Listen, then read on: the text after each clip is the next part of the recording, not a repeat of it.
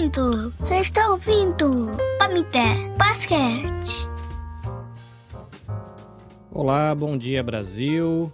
Boa noite, Japão. Carlinhos Vilaronga por aqui, falando da província de Shizuoka, pertinho de Hamamatsu, para você que tem deficiência visual ou baixa visão, homem branco, magro, olhos verdes, barba, cabelo e bigode curtinhos raspados com máquina.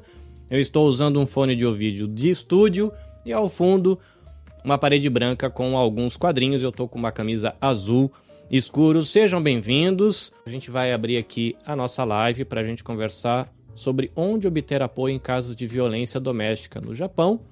E eu vou chamar a Lilia Mishima, é fundadora da ONG SOS Mamães, envolvida aí também com o trabalho da linha de atendimento, de linha de apoio à mulher no Japão, para a gente dar andamento pro bate-papo de hoje, pro diálogo de hoje, inclusive, né, você que está acompanhando, lembrando que a gente está gravando hoje nesta live um episódio pro podcast Pamitê, que é o podcast do Instituto Maria da Penha. Então vou chamar aqui a Lília tudo Boa bem? Boa noite a todos que estão nos ouvindo, nos acompanhando. Bom dia para quem está acompanhando do Brasil. É, com muito prazer, né? Esse mês, mês de março, o mês que nós comemoramos é o Dia Internacional da Mulher. É, e aí nós nos juntamos aqui, né? Mulheres aqui da comunidade no, brasileira no, no Japão, junto aqui com a presença também da, da cofundadora do Instituto Maria da Penha no Brasil é, e outras participantes também que, estão no Brasil, para a gente falar dessa problemática que é a violência contra a mulher, a violência doméstica. E embora não estejamos no Brasil, estejamos fora, no exterior, aqui no Japão, é, é um problema também, né? Que, que assola e tem os seus, é, os seus agravamentos. E a intenção é falar sobre a, os apoios, então as redes que tem, né, onde obter suporte, onde obter apoio nesses casos, que é uma luta com, constante, uma luta de combate de todas nós em questão à violência contra a mulher, tá bom? E temos aí uma pauta muito direcionada, com muitos pontos e, e assuntos importantes, e agradeço a todos vocês que, que estão aqui nos acompanhando. Primeiramente, então, eu vou, eu vou começar falando aqui, né, porque o intuito é falar sobre a, a, a rede de apoio que nós temos aqui no Japão, e enquanto a professora Regina, ela, ela vai se preparando também aqui para entrar, é, o LAN, então, é uma linha de apoio à mulher, né? É um projeto que ele é lançado esse mês. E não é uma linha de denúncia, eu sempre reforço isso, é uma linha de orientação, de apoio é um trabalho assim inédito, né, é, aqui para nossa comunidade, onde as vítimas mulheres elas vão poder é, ligar, né? Então, quando você entra lá no, no, no, site, você pode acessar tanto pelo computador, pelo smartphone, tem um número, só você tocar ali no número, né, que você vai conseguir é, ser atendida e por uma equipe multidisciplinar é, toda preparada aí para estar tá orientando com dúvidas em relação à violência doméstica. Depois eu vou deixar aqui nos comentários também o link, né, o site, tudo para para vocês estarem compartilhando também, para quem estiver acompanhando também poder estar tá acessando. É, fora as informações, o site é praticamente um guia também voltado para pra, as questões de violência doméstica. Tem também um guia digital que a pessoa clique e consegue fazer o download, né? É, e, e, ter ali com ela no, no próprio celular acho que, que ele abrange muitos temas, ele está bem completo, né? No caso de dúvidas também, a pessoa ela pode mandar uma mensagem, tanto é, rede social, porque tem o LAN, ele está em praticamente todas as redes, está tá no YouTube, está no Facebook, está no Instagram, estamos no Twitter também. Então, assim, a ideia é, é ter o maior alcance, né? Poder estar tá levando é, informações realmente assim por, por todos os lados, todos os meios de comunicação. Mas o, o principal é o número, então, é, em casos de dúvidas, que a pessoa ela pode ligar diretamente e falar com, com um voluntário, é um trabalho voluntário também, né? E é possível também fazer um agendamento para falar diretamente com um assistente so social aqui no Japão. É, não sei se a professora Regina ela já entrou Mas então vou, vou falar aqui também nessa questão da, da violência doméstica no Japão, porque muitas pessoas me perguntam, nossa, mas aí também tem esse tipo de coisa? Não é diferente de qualquer lugar do mundo, né? É, a violência contra a mulher, infelizmente, assim, ela é mundial e, obviamente, a gente tem ao, algumas, algumas gravidades que eu falo, né? Algum, alguns diferenciais que acaba agravando a, a situação. Então, quando a pessoa pergunta, ah, mas o que, que é diferente? Né? A diferença é que a mulher, quando ela sai do, do Brasil e ela vai para o exterior, cada país tem as suas regras, né? E acho que o primeiro obstáculo que ela encontra, com certeza, é a questão do idioma, quando ela não domina o idioma. E aqui a gente passa muito por isso com, com relação às vítimas que nos procuram, é, precisando de orientação, né? Muitas vezes em situações realmente muito, muito graves ali. E um, um, outro obstáculo também é que geralmente quando ela sai, ela não tem uma rede de apoio. Ela sai do Brasil, ela vai morar em um outro país, muitas vezes não tendo nenhum contato, não conhecendo ninguém. É, mu mu muitos dos casos assim, a mulher ela só tem o único contato dela mesmo é o parceiro, né?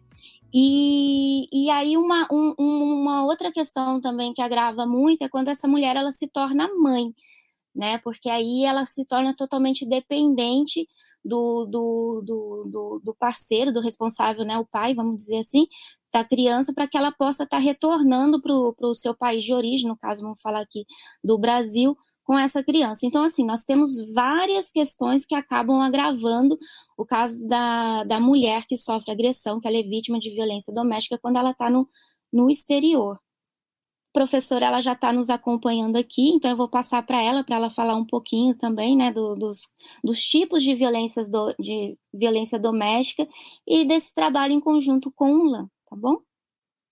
Olá, olá, minha gente. Bom dia e boa noite. e é um prazer enorme estar aqui com vocês, é, falando um pouco sobre essa questão não é, da prevenção no enfrentamento à violência é algo que nós temos, infelizmente, tido como uma chaga, né? como uma, uma mácula que a gente, ao tempo todo, né? tenta reverter, né? mas é um processo que está enraizado estruturalmente na questão do machismo. Né? Parece também repetitivo ter que dizer isso, mas eu quero dizer para vocês que a gente é, é, melhorou bastante, pelo menos na questão do reconhecimento é, dos tipos de violência. E aí, agradecendo aí essa oportunidade né, da Lilian, né, junto ao LAN e ao Carlinhos Vilaronga, que foi que, quem nos aproximou, né, e a gente vê esse trabalho incrível né, que a LAN faz a gente observa o seguinte: nós temos, esse ano, nós temos 30 anos da Conferência de Viena. Estamos completando em junho 30 anos, uma conferência que fala sobre todas as formas de discriminação contra a mulher. Este ano também é o ano que nós é, lembramos do caso Maria da Penha. São 40 anos do caso Maria da Penha, 29 de maio de 1983. Estas duas datas né, eu achei importante mencionar, porque os tipos de violência, apesar de avanços, como eu já falei, apesar de termos melhorado muito na questão do reconhecimento, são tipos de violência que persistem na história da vida da mulher, nos seus relacionamentos, e que tem a ver com a questão do ciclo da violência. E que esse ciclo, muitas vezes, ele termina no feminicídio. Só em 2021, apesar da Lei Maria da Penha este ano vai completar, não é, 17 anos, mas só em 2021 que a violência psicológica foi reconhecida como um ato de crime, não é? É uma, é uma violência que tem agora um rigor penal. Isso é muito importante porque nós sabemos que a violência psicológica, juntamente com a violência moral, elas são as portas de entrada para a violência física, a violência sexual, a violência patrimonial e todas as outras formas de violência, como importunação, assédio e as violências que acontecem nas redes, nas redes sociais. Porque a violência psicológica, como a violência moral, elas têm como ponto fundamental é, uma humilhação, uma desvalorização da mulher através de uma linguagem, através de uma comunicação que faz com que a mulher psicologicamente só se sinta valorizada quando procurada, né? quando reconhecida. E sempre numa relação, não é que eu costumo dizer de, de, da sístole e da diástole, que é aquela questão de você valorizar e desvalorizar a mulher. Você valoriza quando essa mulher atende todos os ditames, atende todas as querências é, do autor da violência, e você desvaloriza quando essa mulher diz não, quando essa mulher diz basta, essa mulher diz que não quer. Ela é humilhada, ela é ultrajada. E aí é muito, é muito importante que a gente entenda que não é fácil para uma mulher ouvir ou é, é, de outra mulher ou de outra pessoa que ela é uma mulher de valor, que ela é uma mulher digna, que ela está bonita, não é? Que é, é importante a presença dela, não é? Naquele grupo, não é? naquele núcleo, porque uma das coisas que o autor da violência, não é? Ele ele vai fazendo aos poucos, e aos poucos ele vai minando as estruturas dessa mulher, é quando ele humilha, ele maltrata, né? é quando ele desvaloriza. E isso vai se enraizando na mente daquela mulher. E aquela mulher ela já não se veste para ela, ela se veste para agradar a ele. Essa mulher, ela não, ela muitas vezes tem o dinheiro, tem o seu cartão de crédito, tem as suas finanças, mas para poder muitas vezes não é, ter a atenção daquele agressor, ela barganha não é, aquele, a, o que ela tem, não é, do seu poder aquisitivo, para ter um pouco de atenção. Porque no ciclo da violência que começa, né, que tem a fase da lua de mel, depois vem a fase da tensão, a gente tem que identificar por que a fase da tensão existe. E a fase da tensão existe porque as discordâncias foram tensionadas numa relação de controle e poder. Controle e poder. Se o autor da violência, ou autora da violência, perceber que aquela mulher ela se importa demasiadamente com a, a opinião dele, né? Ela se importa demasiadamente com a atenção dele. Ela se importa demasiadamente quando ele a olha, não é? quando ele a critica. E essa, e essa é, é, importar demasiado tem a ver com o quê? Tem a ver com que a mulher ela não tem, né? Ela não tem como desenvolver em si mesma o amor próprio. Ela espera, não é? Toda todo o status de amor, de carinho, de cuidado, de valor está no outro. Porque esse outro a esvaziou de si mesmo. Então, quando ele ameaça ir embora, quando ele vai embora, quando ele, é, é, de uma certa maneira, se separa, é como se ele estivesse levando a porção melhor dela com ele.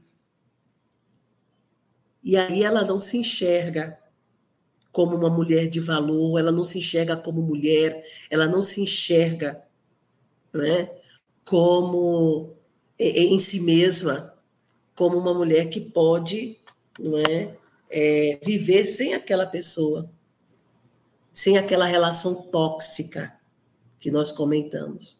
Nós precisamos parar de, de falar expressões como relacionamento abusivo.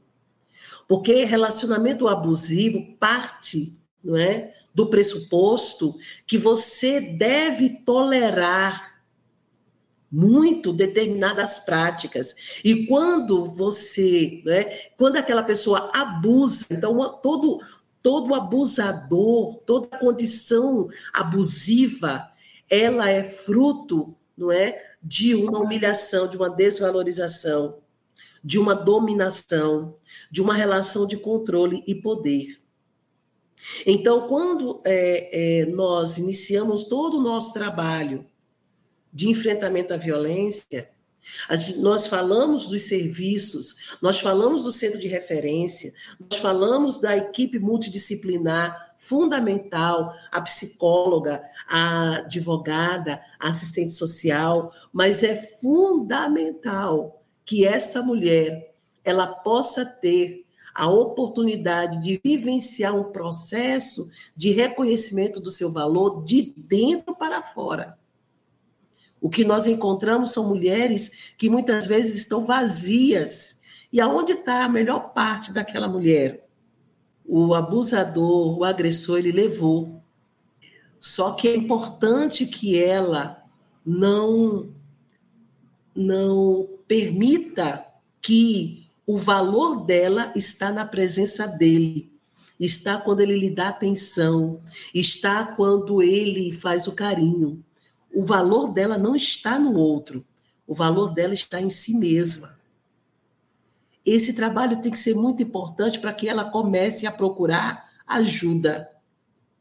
Uma mulher procura, quando a mulher procura ajuda, é porque ela encontra dentro de si mesma a vontade, a necessidade de continuar vivendo.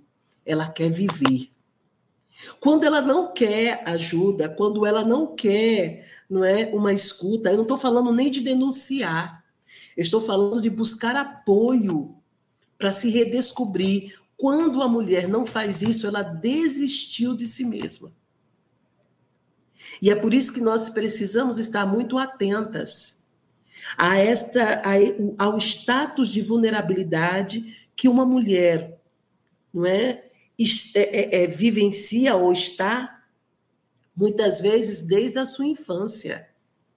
Muitas vezes desde a sua infância, no desvalor que muitas vezes ela enfrenta com os pais, palavras não é, de que são depreciativas para uma criança, principalmente para uma menina mulher. É, é algo que muitas vezes ela, de tanto ouvir, ela se acostuma a ouvir do namorado e depois desse parceiro. E aí eu, eu, eu, eu ouço várias mulheres, e aí é, eu nunca me esqueço de uma de uma mulher que já tinha 47 anos e ela dizia assim que os relacionamentos dela é, terminavam porque ela era uma, uma pessoa muito atrapalhada, muito desengonçada. E eram termos que ela usava o tempo todo. E aí eu perguntei para ela assim, mas por que você se acha atrapalhada e desengonçada? Ela disse, não, minha mãe sempre disse, professora, eu não sabia dançar nas festas juninas, eu não sabia é, é, é, é segurar determinados objetos, eu não segurava emprego, amizade. A forma como eu falo, eu sou, eu sou muito desengonçada, eu perco tudo, né? eu me machuco muito. Então, são formas que ela acostumou, e quando ela ia para os relacionamentos, e muitas vezes esses rapazes eles ouviam na presença deles a mãe dizer: ah, você vai. Ah, ó, cuidado, fulano é muito desengonçada, viu? Ela é muito. Ah, ela é atrapalhada, ela é assim mesmo. Então, quando havia as fases de tensão no ciclo da violência, a primeira coisa, ela dizia, ela disse para mim, a primeira coisa que os companheiros, os parceiros diziam, o agressor dizia: você é como sua mãe disse, você é atrapalhada, você é desengonçada mesmo. Então, o que significa que esta pessoa, ela já foi para um relacionamento com as suas bases estruturantes, né, de, de autoestima muito baixa. bem reduzida. Então, é muito importante que a gente, nesse trabalho, entenda um pouco essa, esse ciclo de vida desta mulher, desse ciclo de vida dela, como ela enfrenta o ciclo da violência e de como ela precisa ser ouvida para poder entender que existe um serviço que vai cuidar, que vai apoiar, que vai acompanhá-la e que vai levá-la para a vida. Isso é fundamental. E quando ela começar a acreditar, começar a ter confiança não em você e não em mim, mas em si mesma, ela se levanta e procura ajuda. E é importante que esta ajuda que está ali disponível para ela possa realmente oferecer garantias de que ela vai sair da rota da morte, sair da rota da angústia para a rota da vida e da liberdade. Obrigado, professora. É, emociona aqui, né? A, a, as suas falas, retratando muito bem o, o que passa, né? O estado que, que se torna a, a vítima de violência doméstica, muitas vezes mulheres. É, eu gostaria também aqui de agradecer, né? Vou, a gente já vai entrar aqui na, na, na, nossa pauta de aonde obter os apoios, então, aqui no Japão, e gostaria de, primeiramente, agradecer o consulado de Tóquio, né? Então, nosso consulado geral do Brasil aqui em Tóquio, que quem está representando hoje aqui o consulado é a cônsul geral adjunta Erika Watanabe Patriota, então, em nome de todos aqui que estão presentes, todos que estão acompanhando também instituições, eu deixo aqui os nossos agradecimentos. E vou fazer uma apresentação aqui é, rapidamente. Então, a professora Regina, ela é cofundadora do Instituto Maria da Penha, é parceira do, do LAN, né, linha de apoio a mulher aqui no Japão, um projeto novo voltado para vítimas de violência doméstica. Depois vou falar um pouquinho, porque pode ser que surjam algumas dúvidas, mas já, já de cara quero é, é, é deixar claro aqui que, infelizmente, no Japão nós não temos uma lei Maria da Penha, né, nem nenhuma lei parecida, mas a gente vai falar sobre isso depois. Está é, tá aqui presente também com a gente a Érica Tamura, do Sabja, né, da ONG Sabja também, é, que presta vários tipos de, de suporte para a comunidade brasileira, inclusive também para vítimas de violência doméstica. A Karen Iwasaki, que é advogada também, é, faz parte também da, da equipe multidisciplinar do LAM. A Luíse, que veio convidada pelo projeto Tsuru, que é um projeto voltado para a saúde mental, né? Atendimento e orientação psicológica de, dos brasileiros aqui no, no, no Japão. E também está presente aqui com a gente a Adriele Queiroz, que é representante do aplicativo o Direct Line, que depois a gente vai falar um pouquinho também sobre ele, que também serve como, como suporte não só para vítimas, né, mas também para vítimas de violência doméstica. Então, vamos entrar aqui na nossa pauta, né, é, então, assim, que tipos de apoios, e, e, e, lembrando, como a professora Regina falou, a importância dessa rede de apoio da instituição, organização que presta apoio, né? Porque geralmente, quando a mulher ela procura, a vítima de violência doméstica, ela procura por ajuda, ela não simplesmente ela está buscando apenas a informação, mas ela está buscando um meio, né, é, de sair da, da, daquele quadro, daquele, daquele ciclo de violência que ela está vivendo. Como a professora falou, ela quer sair da morte, porque muitas vezes é, é exatamente nesse estado que ela se encontra. Então, eu vou passar a palavra aqui para nossa cônsul, né, geral adjunta, Érica Watanabe, porque o consulado, com certeza, quando o, o, brasileiro ele sai do Brasil, né? Então ele vai para o exterior. A primeira fonte, né? A, a, primeira coisa que vem na cabeça dele são os consulados que, que, que, que tem nesse país, os consulados brasileiros. Então, e é uma das coisas que a gente sempre fala, fala, nossa, mas no caso assim, onde que é o que eu busco apoio? Na dúvida, né, vá sempre nas páginas dos consulados, porque ali sempre tem é, informações com, com relação a isso. Então, vou passar a palavra para ela, para que ela possa explicar para a gente de que forma os consulados podem estar apoiando as vítimas de violência doméstica. Ministra, por favor. Obrigada, Lilian. Parabéns pela criação da LAM, pela, parabéns pela, pelo movimento em prol dos direitos da, da mulher aqui no Japão. É, a professora Regina Célia também queria manifestar minha admiração pelo trabalho que vem sendo feito há tanto tempo pelo Instituto Maria da Penha.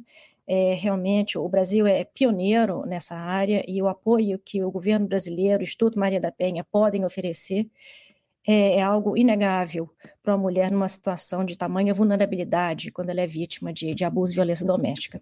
Eu queria também mencionar é, o contexto no qual o consulado se insere e, e, também o contexto no qual as vítimas brasileiras da violência doméstica se inserem aqui no Japão. Vou passar só um, recado, Lilian, infelizmente, para você, que é uma pessoa esclarecida, que conhece o trabalho dos consulados, o consulado deveria ser a primeira opção, mas não é a primeira opção, infelizmente. O que às vezes atrasa muito. A, a, vítima só vem procurar o consulado quando as outras formas já não deram certo. E ela já está, então, há anos nessa situação de violência. Mas eu queria, então, comentar o contexto cultural e social. Como a própria professora falou, a violência doméstica é, é, é fruto do machismo, é fruto de uma sociedade patriarcal. E no Japão não é nada diferente. A sociedade japonesa é extremamente patriarcal. Em todos os índices medidos pelo Banco Mundial, ou pela Organização para a Cooperação e Desenvolvimento Econômico, a OCDE, que, que tem base na Europa e da qual o Japão faz parte, é um dos países líderes, em todos os índices, o Japão aparece nas últimas posições em termos de igualdade de gênero. No último, por exemplo, de 2021, é, da, da OCDE, o Japão aparece na posição 110 de 149 em termos de igualdade de gênero. O que significa que um país que tem um altíssimo índice de desenvolvimento humano ainda permite que a mulher japonesa ou que as mulheres que residem no seu território estejam extremamente vulneráveis à situação de, de violência e disparidade de gênero. Por exemplo, um, um dos contextos em que a, a mulher eh, se insere aqui na sociedade japonesa é que o salário dela é quase invariavelmente um terço menor do que o salário do homem, do que o salário pago pela mesma função, pelo mesmo trabalho para um homem. É, isso já coloca numa posição de dependência socioeconômica enorme, que é um, um agravante nos casos de violência doméstica. A desigualdade de, de gênero, a dependência socioeconômica, as questões peculiares das mulheres aqui, principalmente das estrangeiras, levam a uma há uma, há uma propensão à, à, violência doméstica. E muitos estudos falam, com base nesses dados de Banco Mundial, de OCDE, que a violência doméstica no Japão só será encaminhada, esse tema só será encaminhado, quando o Japão finalmente olhar para a questão da desigualdade de gênero, que é uma das bases da, da sociedade nipônica.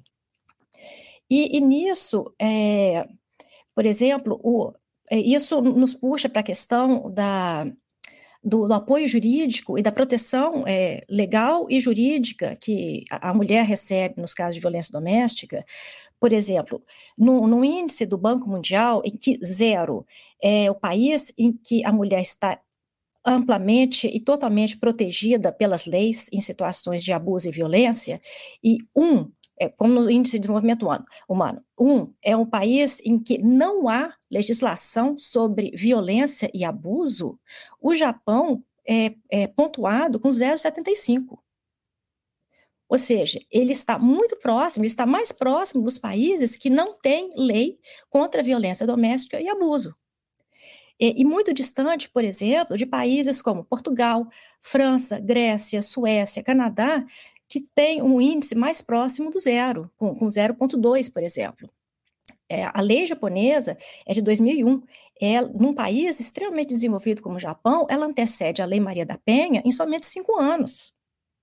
Essa lei é, pelo, pelo, reflexo mesmo que a gente vê na, nos índices do, do, Banco Mundial e da OCDE, é um, em que o Japão está é, tá perto, mais próximo de países em que não há legislação protetiva da mulher nesses casos, é uma lei cheia de limitações e de exceções, que colocam, que deixam a mulher que vive no território japonês ainda extremamente vulnerável a essas situações. Apesar de os números, desde 2003, quando começaram essa medição aqui no Japão, os números de violência doméstica só fazem crescer. Não, muito antes da pandemia, esses, esses números já cresciam. Hoje eles estão na casa de 80 mil por ano e estão sempre batendo recorde. Então, em 2020 foi um recorde com relação aos anos anteriores. 2021 bateu outro recorde. E 2022, os dados estão para ser publicados essa semana, possivelmente baterão novo recorde. E esses números, na casa dos 80 mil, representam só menos de 3% da violência doméstica que é cometida nesse país, porque somente 2,2% das mulheres que sofrem violência doméstica ou abuso denunciam na polícia. 50% das mulheres sequer comentam com amigos, com, com familiares, tamanha a opressão da, da, sociedade japonesa sobre a mulher. Um dado de 2018 coloca o Japão muito próximo de, de outros países que nós conhecemos bem, em que, por exemplo, 31% das mulheres é, entrevistadas disseram já ter sofrido abuso ou violência doméstica. Ou seja, um terço das mulheres já sofreu em algum momento da vida abuso ou violência doméstica. Isso não é índice de país com, com IDH altíssimo, de uma sociedade altamente desenvolvida. E aí entra, então, entram as questões é, específicas da mulher brasileira aqui no Japão. Como a Lilian já mencionou, além, é, além então dela ser dependente socioeconômico do marido, ela trabalha, mas ela recebe um terço a menos. Ela tem a questão do visto. Muitas vezes, se ela não for ela própria descendente de japoneses, ou seja, um visto que ela tem independentemente do marido, se ela não for descendente de japonês, ela vai estar no visto do marido. O que significa que esse homem tem uma alavanca a mais, né, um poder a mais sobre a situação de, de vulnerabilidade dessa mulher. E o mais grave para a gente é a questão do idioma, como a Lília mencionou, porque essa mulher já está, ela foi tirada do Brasil, ela não tem uma rede de apoio no Japão, porque todo mundo vive para trabalhar e vive para sua própria família. Se ela tem um irmão, uma irmã está em outro estado, na mesma situação, trabalhando o dia inteiro.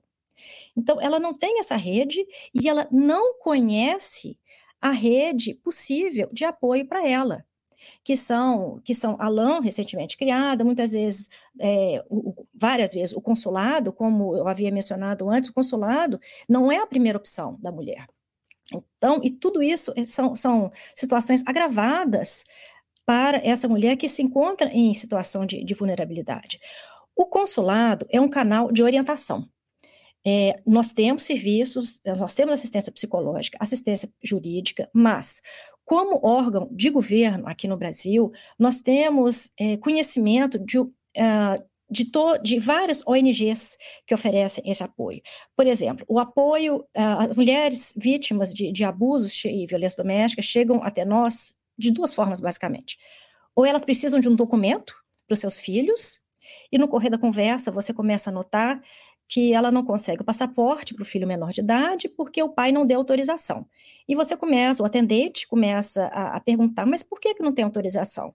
E aí você vem, você, como se diz né, popularmente, você puxa o fio da meada e vê que o pai não deu autorização, o pai sequer deu autorização para registrar a criança no consulado, então não tem passaporte porque o pai é, exerce aquilo como uma forma de pressão sobre a mãe, para que ela não possa, na cabeça dela, né, jamais levar o menino, sair de casa levando criança e muito menos voltar para o Brasil.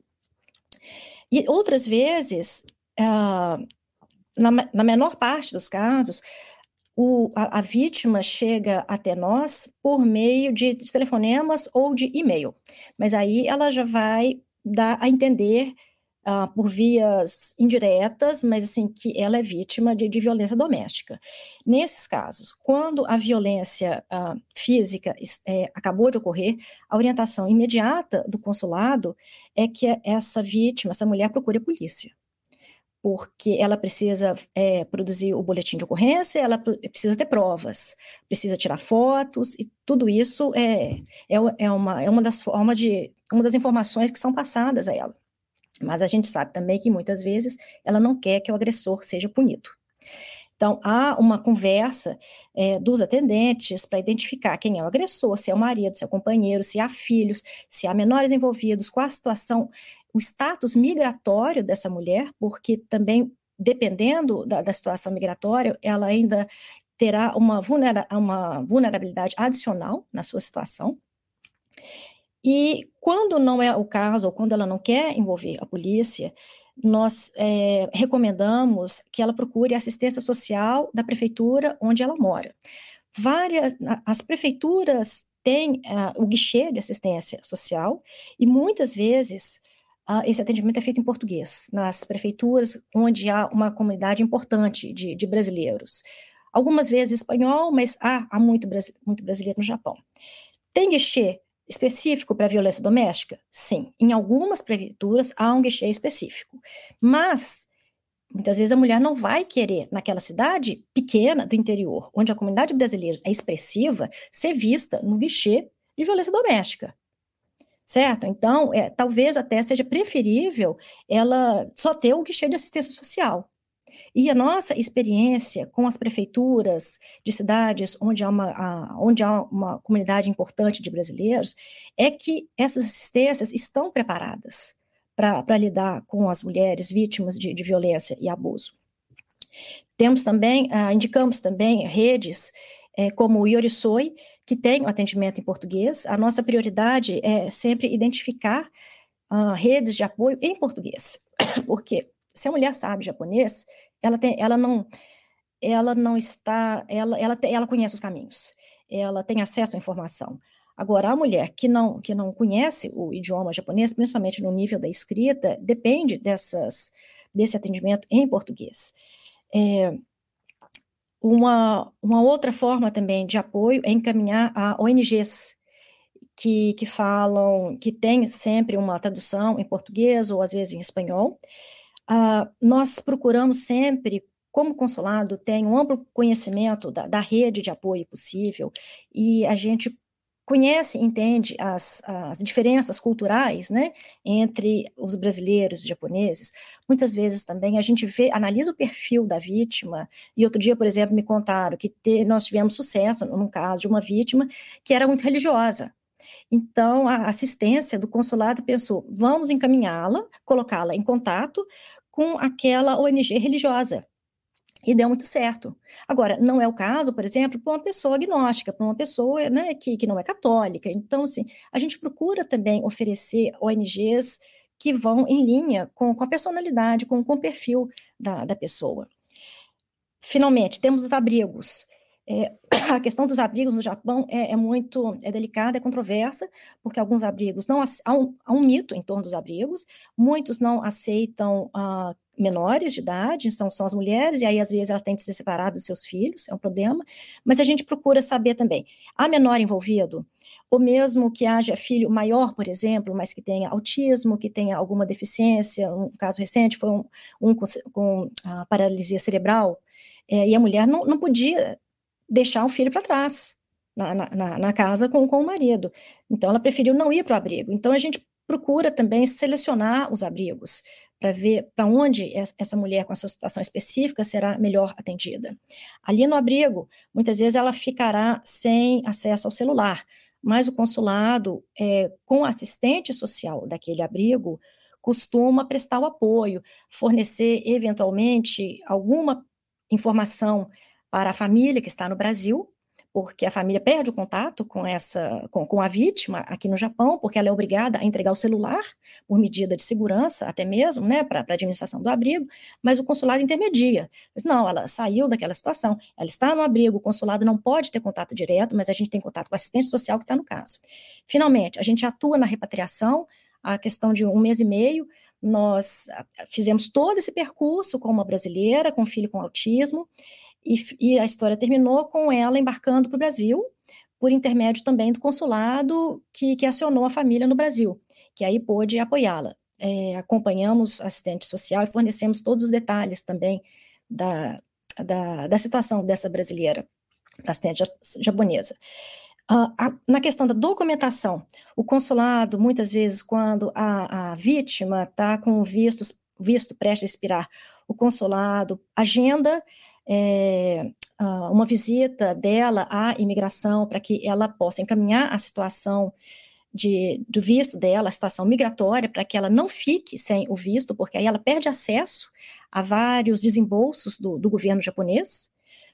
Uh, quando há uma questão de documentação de filho menor, por exemplo, a gente intermedia com o pai, com o agressor, é, isso foi feito, a questão de 15 dias, um deles foi ao consulado e finalmente aceitou assinar a autorização para emissão do passaporte do filho menor, do bebê. É, então, assim, foram vários telefonemas até que ele se convencesse de que seria melhor ele ir ao consulado e autorizar a confecção do, do passaporte. É, e, por fim, temos também, a, além dessa intermediação, muitas vezes com, com o agressor, para permitir a elaboração do documento, temos assistência psicológica e assistência jurídica que eu já tinha mencionado no começo. E agora a nossa atividade é também divulgar mais essas informações para que o consulado seja, como a Lilian própria comentou, o primeiro acesso dessas brasileiras, né, para que elas não, não se sintam desamparadas nesse, nesse percurso. Obrigada. Obrigada, ministra. É, é, realmente são todas essas dificuldades, né? O Japão ainda é, é um país que está caminhando, né? É, em comparação, vamos por aí com o Brasil, que, que tem uma lei, né, Maria da Penha, que está bem avançado, é, a gente ainda está tá caminhando e infelizmente aí a passinhos de formiga, eu sempre costumo falar que na manivela. Eu gostaria de falar só um pouquinho a questão dos abrigos, né? É, porque é uma dúvida muito é, comum entre as vítimas de violência doméstica, se não a, a, a, mais comum, assim, aqui, que mais nós recebemos. Porque a primeira coisa que, que ela quer saber é como que ela vai fazer para sair daquele ambiente de violência doméstica. Então, assim, vou para onde, né? É, é, vou recorrer a quem? Mas, primeiramente, assim, é, é, mais o lar mesmo. E na questão do abrigo, eu gosto sempre, assim, de salientar que não existe apenas um tipo de abrigo, né? Mas existe vários. A única coisa que não tem como é, a gente afirmar é para que tipo de abrigo que aquela mulher ela vai ser encaminhada. Mas na questão de, de mulheres com filhos, com mães, é, existe uma prioridade para que a mulher, a mãe, ela seja encaminhada para um abrigo juntamente com os filhos. O que pode acontecer é que, é, vou dar um exemplo, né? Na, na quando a gente estava na, na, primeira, segunda, terceira onda da, do, do Covid, ainda na pandemia se bem que ainda não saímos. Então, assim, os, os abrigos eles estavam super lotados, estava tendo muita dificuldade de conseguir colocar é, as mães com seus filhos. Então, no caso, quando a criança é ou o adolescente ele, ele já é acima de 16 anos, pode acontecer, mas é muito difícil, tá? Eles realmente dão prioridade para que as mães possam ficar com os filhos, mas aí pode acontecer que eles ofereçam da mãe ficar num abrigo e o filho num, num, num, num outro tipo de abrigo também voltado para a criança, até que haja uma vaga para que eles possam ficar juntos. É, e aí eu gosto muito de falar sobre isso, porque às vezes é, eu sinto que algumas mulheres elas ficam com medo, ai, mas eu vou ser separada do meu filho, não necessariamente. E também ela não precisa aceitar essa condição.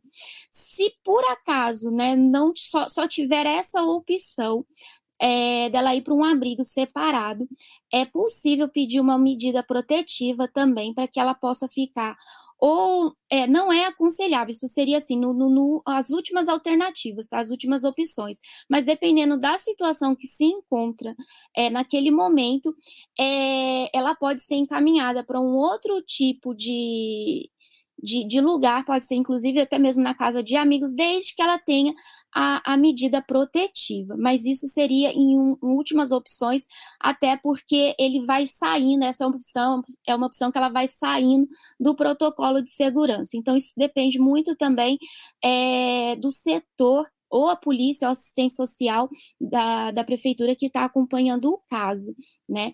E o regime do abrigo, infelizmente tem alguns abrigos que realmente é um, um regime de total isolamento, mas eu gosto muito de explicar o porquê disso.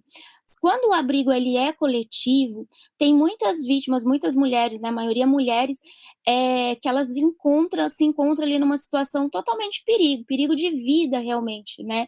Então, assim, é preciso tomar um cuidado para que a, a localização de, dessas pessoas seja preservada. Então, por essa questão, muitas vezes não é aceito o uso do, do telefone celular.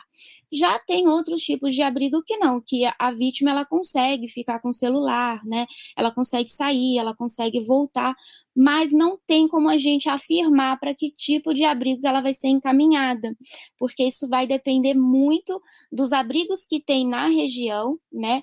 É, e a, a disponibilidade desses locais, tá? Só para complementar aqui. Vou passar a, a fala agora para a Érica Tamura, que é, que é do Sabijado também. Oi. Lília, Lília, eu só queria eh, reforçar o seguinte: o índice de mulheres que são salvas quando buscam um abrigo e de retomar assim a sua vida, não é? Então, se a gente tem é, 100 mulheres, mais de 60% dessas mulheres conseguem retomar a sua vida e conseguem dar assim ter a proteção, principalmente porque lá no, na, na Casa Abrigo, ela recebe o apoio de psicólogas, de uma equipe multidisciplinar que ajuda essa mulher a sair, não é, dessa condição de vulnerabilidade psicológica, não é? E também ela consegue redefinir a rota da sua vida em razão dela mesma e em razão dos filhos. Então, quando um, um abrigo, né, quando a gente tem uma casa-abrigo que faz o acolhimento da mãe junto com os filhos, que se tornou realmente obrigatório, foi justamente por isso. Não é? Agora, infelizmente, isso não é tão divulgado. Não é? E aí é importante que a gente possa fazer sempre uma formação com o pessoal da casa-abrigo, com a questão do cuidado, com todos os agentes que fazem parte da rede de proteção, a rede de atendimento e a rede de monitoramento às mulheres em situação de violência. Sim, exatamente. E, e, eu gostaria também aqui, né, de, de complementar que não é uma condição permanente, né? É, ela não vai ela não vai ficar lá a vida toda. É uma muleta. É, é, é algo que você precisa por um período, porque é um período que você está passando, que você precisa de, de suporte até para se restabelecer. E, em geral, a maioria da, da, das prefeituras, né, que começa a acompanhar aquela mulher quando ela entra no abrigo, é junto com com seus filhos, é, quando ela sai do, dos abrigos, ela já sai com suporte para retomar a sua vida. Então, isso é muito importante, porque é, é uma forma de encorajar né, as mulheres, é, é, é uma ferramenta, na verdade, é, é praticamente um socorro, principalmente quando ela está fora do Brasil, porque como ela não tem essa rede de apoio, muitas vezes ela não tem realmente para onde ir, ela não tem amigos com quem contar, né? E aí a única opção se torna realmente o, o, o abrigo. E, ai, mas eu vou para lá, vou ficar um tempo, e quando eu sair, eu vou voltar é, é, para a mesma situação que, que eu entrei, né? A, a, é, a mesma condição. Não exatamente. Em geral, a maioria da, das prefeituras, né, elas oferecem esse tipo de suporte. Eu não sei se no Brasil também é assim, mas aqui no Japão tem, é garantido por, por lei, esses tipos de, de subsídio suporte para que ela possa retomar a vida dela. Então, é, o limite de cada um não tem também como a gente saber. Então, cada mulher, ela sabe é, exatamente assim, né, o, o, o, quanto ela vai aguentar ou não. Ela só vai, ou, ou, então ela só vai saber mesmo quando a partir do momento que ela entra nesse abrigo, porque como eu falei, não tem como a gente dizer qual tipo de instituição que ela vai estar tá indo. Tem abrigos que são públicos, são tem abrigos privados, né? São vários tipos de regime e sistema. Então, só essa mulher vai saber realmente o limite dela. E, e, obviamente que tá, foge totalmente da, da, rotina dela, principalmente se for um lugar que é totalmente assim de isolamento, né, coletivo, tudo. Então você tem que se adaptar à rotina daquele local. Mas é, eles tomam um cuidado muito grande de garantir que quando a mulher sai com os filhos, ela vai ter um lugar para morar, ela já vai ter uma forma como se sustentar, ou então ela já sai com um subsídio de sobrevivência, né, aqui no Japão chamado Seikatsu Rogo, até que ela consiga um emprego e possa começar é, se sustentar sozinha. É, enfim, então o que eu quero dizer, ela não sai sem um suporte para retomar a vida dela. E, e, uma vez que se entende isso, eu acredito que assim a gente consegue encorajar mais as mulheres a fazer a denúncia, embora tenha casos que ela não queira, né? É um processo até ela entender é, a, a, necessidade e, e, e, o quanto isso também vai poder ajudar ela futuramente ou com alguns trâmites, tá, até mesmo na questão dos suportes, mas é uma forma de encorajamento. Eu vou passar aqui agora, então, desculpa, a gente cortou aqui, mas para a Erika Tamura, né, que é presidente da ONG Sabijá, que é uma ONG também que está há muitos anos aí, que presta suporte, apoia a nossa comunidade brasileira e está sempre apoiando da, da melhor forma possível.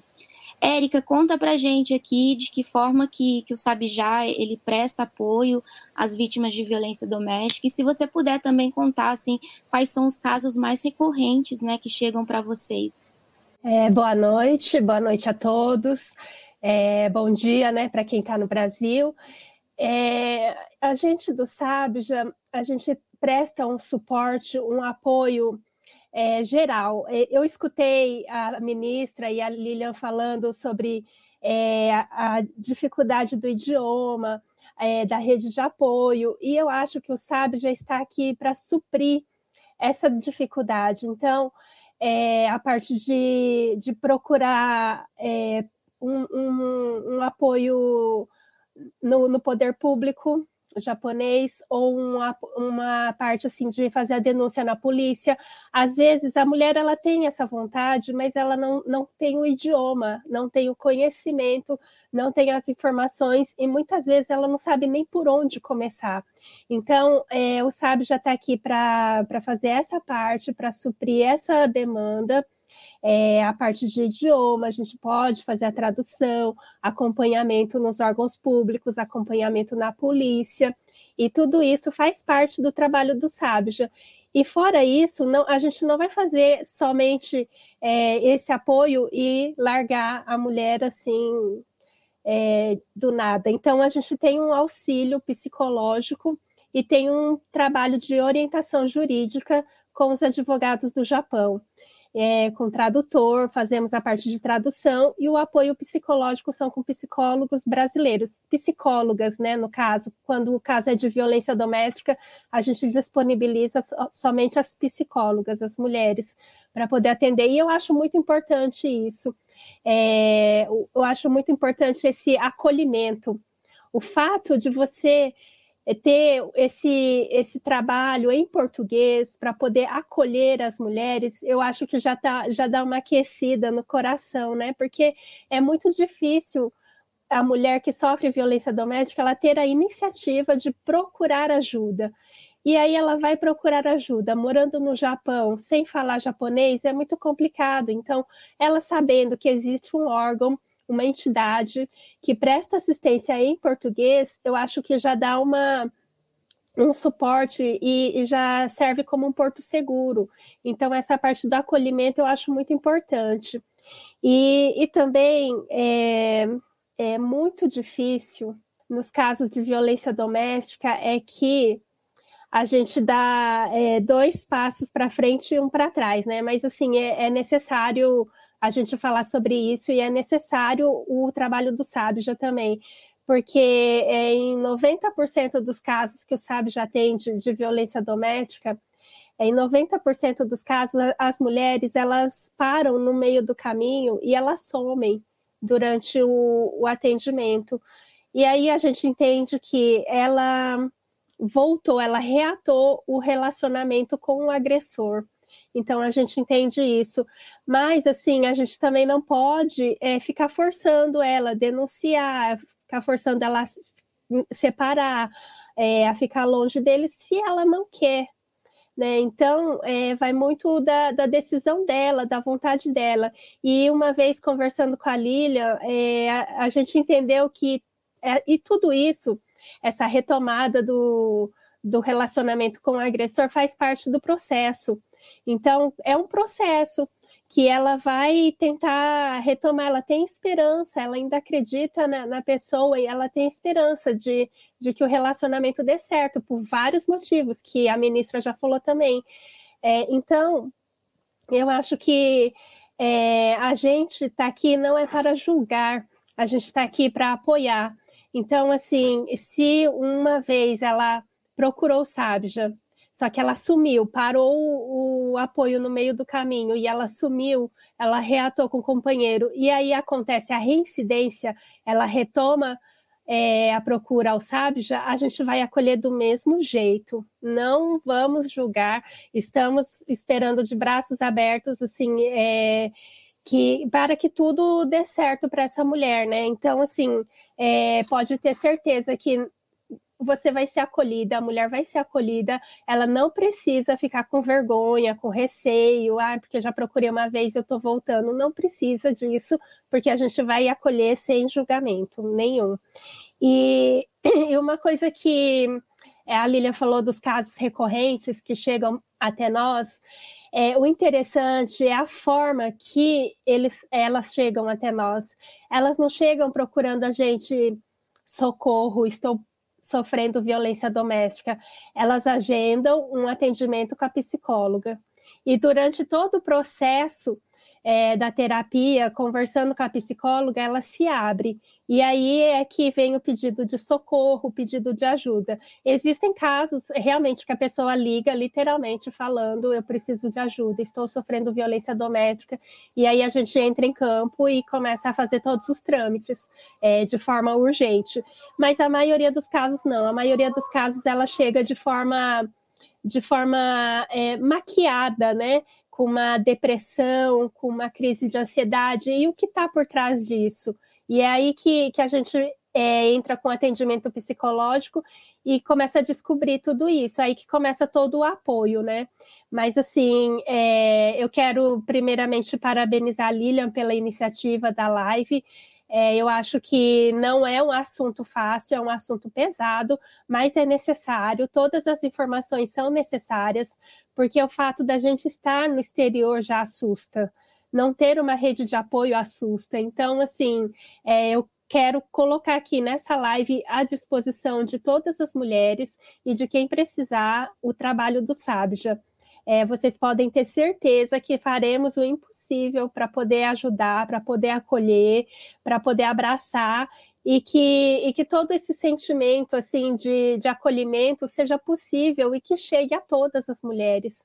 Então, é, eu acho que isso se faz necessário e é, parabéns a todas né, que estão aqui. Se to, todas nós estamos aqui é por algum motivo. É, não é um motivo fácil, mas estamos à disposição e eu vou deixar também nos comentários o contato do Sabja. Então, para quem quiser é, e quem quiser procurar, estamos aqui e pode ter certeza que é tudo sigiloso. A gente não não abre, não não tem nem como colocar nada em relatório, não colocamos nome, nada. Tá bom? Obrigada. Obrigado, Érica. É, vamos passar aqui para a Luíse, né? É, que vai falar que é psicóloga, né? É, e está aqui a convite do, do projeto Tsuru, e vai falar para gente um pouquinho aqui sobre a questão da violência psicológica e os danos, né? Que ela pode causar na, na vítima que, que sofre com, com a violência. Luíse, você está no, nos acompanhando aqui, está nos escutando, você tem a palavra. Obrigada, boa noite a todos. Bom dia para quem está no Brasil. Né? Vou falar mais especificamente sobre a violência psicológica. É, na verdade, a violência doméstica ela tem algumas, é, algumas características, ela tem alguns, algumas é, versões, né? E assim, ela pode ser física, ela pode ser sexual, ela pode também ter fatores de negligência, também considerado, e uma das, das possíveis é, dos possíveis casos de violência, violência psicológica. É, ela, ela é, na verdade, uma ação ou uma omissão, né, que ela causa ou ela visa causar, né, um dano à autoestima, à identidade, ao desenvolvimento da pessoa, né? Então, como é, já foi dito anteriormente, ela envolve ameaças, ela envolve humilhações, chantagens, ela envolve discriminação e, e envolve privação, né? Isolar o sujeito socialmente ou até financeiramente. Né? Então, é uma das modalidades mais difíceis de ser identificada. Né? A pessoa ela começa a se sentir desvalorizada, ela começa a adoecer com facilidade, ela sente ansiedade e tudo isso ela pode se alongar por muito tempo. Né? Então, é, em casos mais extremos, é, desenvolvimento de, de transtornos né, psiquiátricos, transtornos psicológicos que podem inclusive levar a tentativas e ao suicídio. Né? Então, é uma coisa que é muito grave. Né? Então, o termo violência psicológica doméstica, ainda por cima, né, é um termo que ele foi cunhado né, na literatura feminista, como a gente vem falando, que tá, é, a, a, violência doméstica está é, muito relacionada ao machismo, então a, a violência psicológica em, em relação é, ao, no ambiente doméstico, é, ela é, faz parte da luta das mulheres para tornar é, pública, para tornar é, visível que existe uma violência que ela sofre cotidianamente dentro da sua vida privada, lá dentro do, do lar. Né? Então, ela assim, a gente está falando de violência doméstica, estamos falando de um relacionamento entre o agressor e a vítima. Né? E esse relacionamento, ele pode não estar nem acontecendo mais, ele pode estar determinado, mas ele ainda é permeado por afetividade, por mágoas, por ressentimentos, inclu pode inclusive ter dependência é, psicológica das outras pessoas, que causa é, uma dificuldade muito grande na, na vítima em identificar essa violência psicológica mais ainda, né?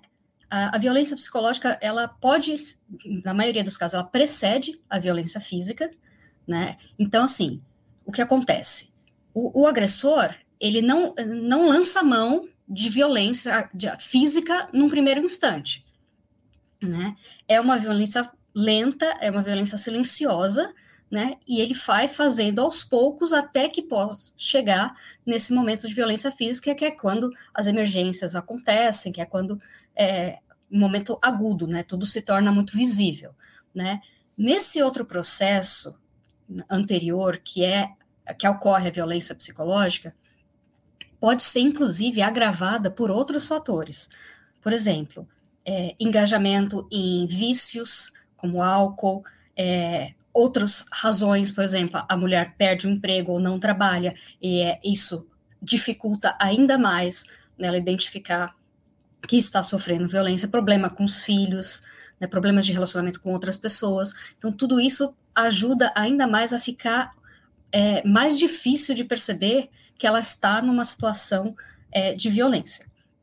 Então, é, falando do que se trata isso, a gente vê um pouco de violência é, psicológica acontecendo em, por exemplo, é, chantagens para a pessoa trocar de roupa, é, mandando ela parar de se vestir assim, de fazer assim, começa, começa a desistir de, de programas que tinham é, combinado juntos, ou seja, né, facilitando ali o isolamento social. E essas são formas muito sutis. Começa a evoluir para manifestações verbais de humilhação, é, públicas, privadas, né? A mulher passa a se justificar, né? Se justificar para o agressor e para as pessoas ao redor. Ela começa também a, a ficar explicando o que está acontecendo, né? Inclusive, é, de alguma forma, né, auxiliando as outras pessoas a aceitarem o comportamento do agressor diante dela. Então é muito comum que a mulher acabe, né, como, como foi dito, ela acabe assimilando tudo aquilo que está sendo dito para ela sobre ela, né, e ela continue perpetuando até o discurso, mas tudo isso é, sendo uma vítima, né, não é porque ela endossa o que foi o que é dito para ela que realmente é, a gente tem que deixar isso passar. Então, não somente o que ela está passando é, na vida privada, e inclusive na frente das outras pessoas, é, isso se repara por aí.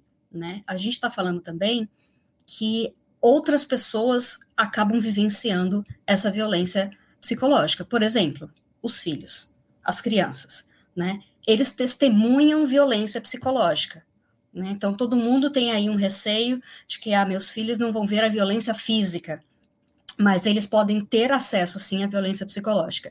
E, é, inclusive, as crianças podem passar a reproduzir, por identificação ou por imitação, né, esse tipo de situação, com a irmãzinha, com o colega na escola, e mais futuramente pode reproduzir, né, reproduzir, imitar a mesma violência que foi sofrida.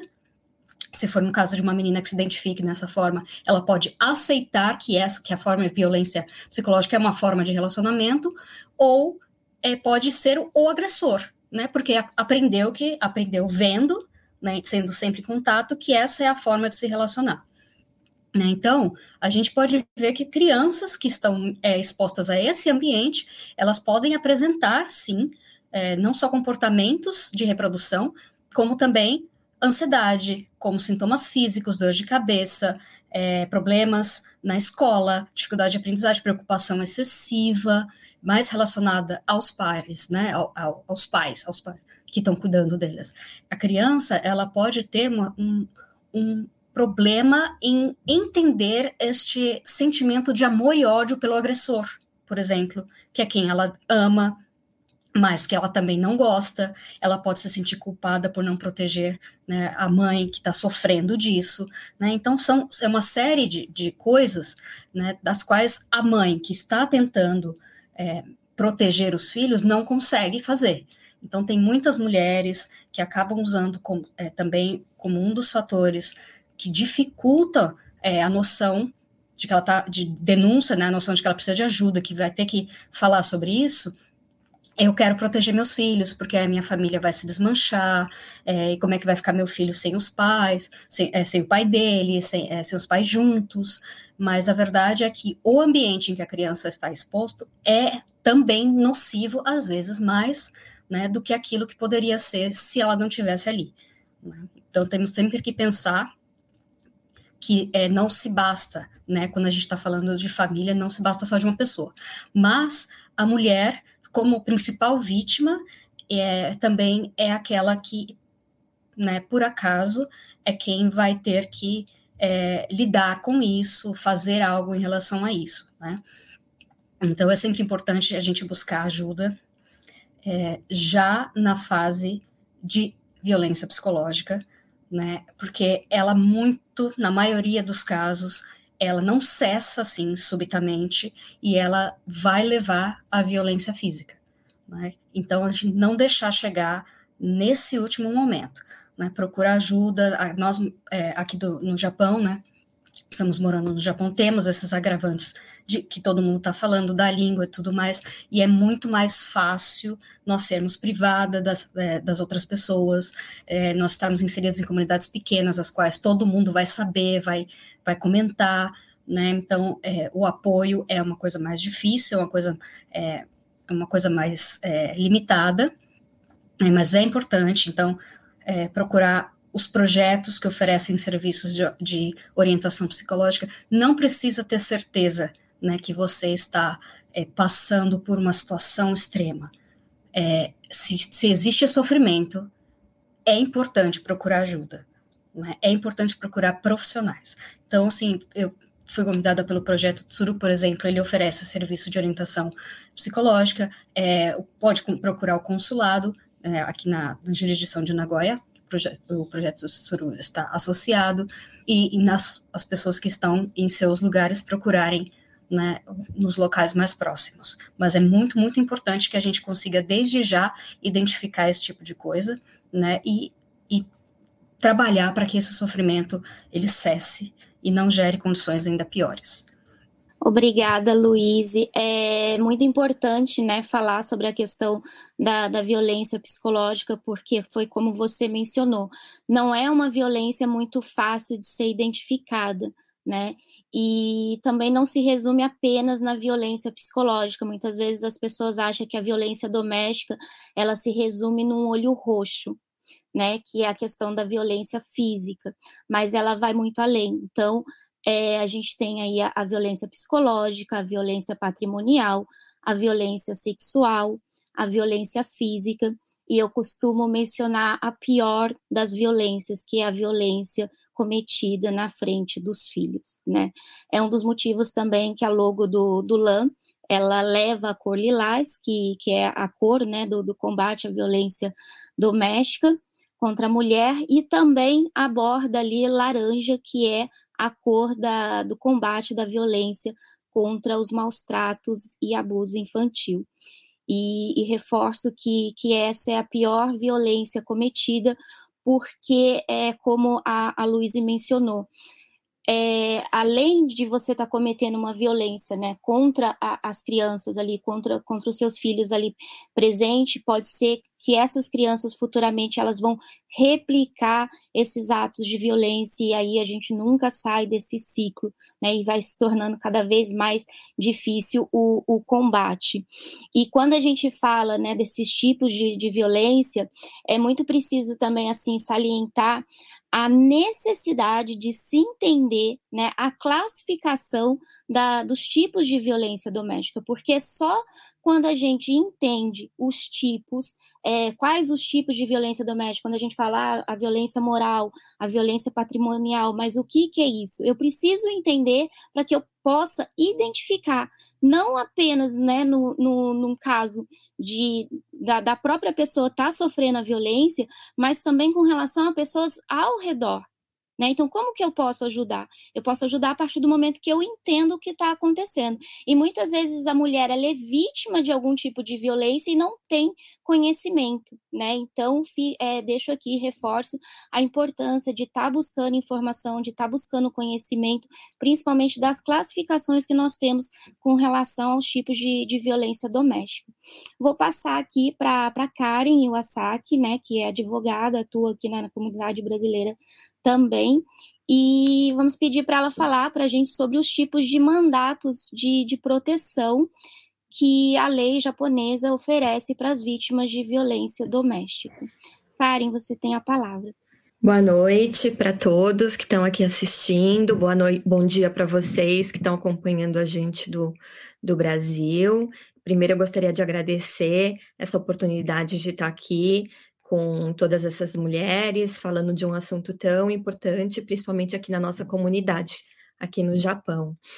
É, falando um pouquinho sobre a, a lei aqui no Japão, é, como a, a, própria ministra Erika Watanabe mencionou, a lei de prevenção à violência doméstica aqui no Japão é de 2001 mas ela realmente está bem atrasada, é, assim, para o Japão ser um país tão desenvolvido, né? Então, em primeiro lugar, é, para medida de, pro, de proteção, tem que ser uma violência física, né? Então, tem que ter uma violência física ou uma ameaça de vida, né?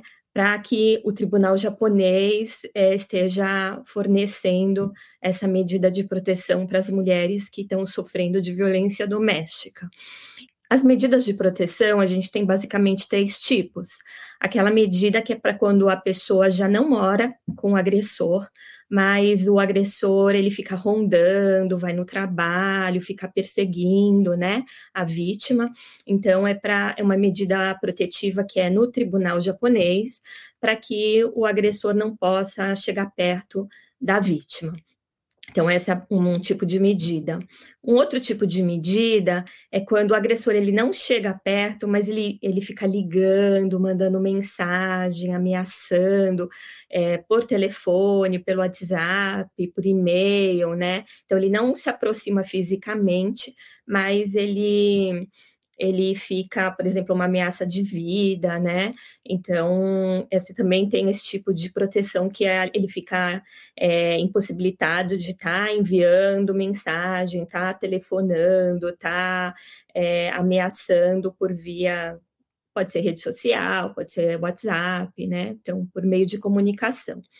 E a terceira é quando a pessoa ainda mora com o agressor, né? Então ela está morando ainda com o agressor e está sofrendo a violência e às vezes o apartamento está alugado em nome do agressor, ela não sabe como fazer, que situação que ela pode tirar a pessoa, o agressor lá do, do ambiente em que ela vive, né, do, né, do meio ali do conflito. Então, também tem esse tipo de medida protetiva que pode ser para tirar o agressor de dentro de casa para afastar ele daquele ambiente é, ruim para a família, para os filhos, né?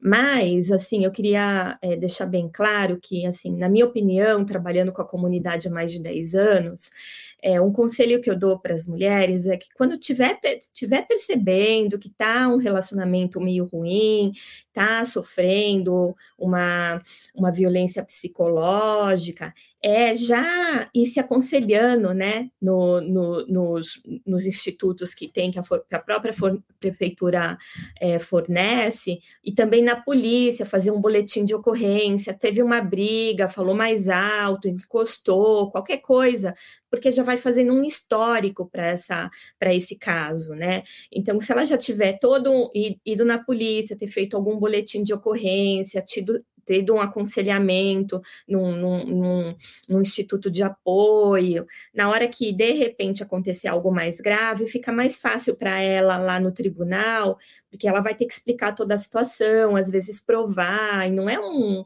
um procedimento tão simples. Então, seria interessante a pessoa já estar tá meio que preparando, né? Se ela puder, se ela for aconselhada a isso.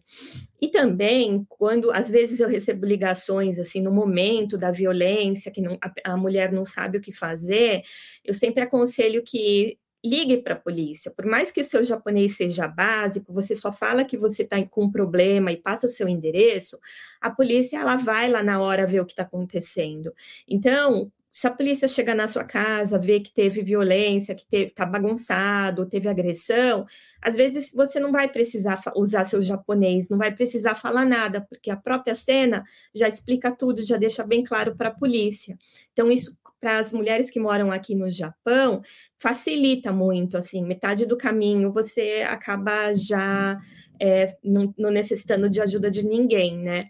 Então, isso é um conselho que eu sempre dou para para as mulheres que me procuram e que estão sof sofrendo com a questão da violência doméstica.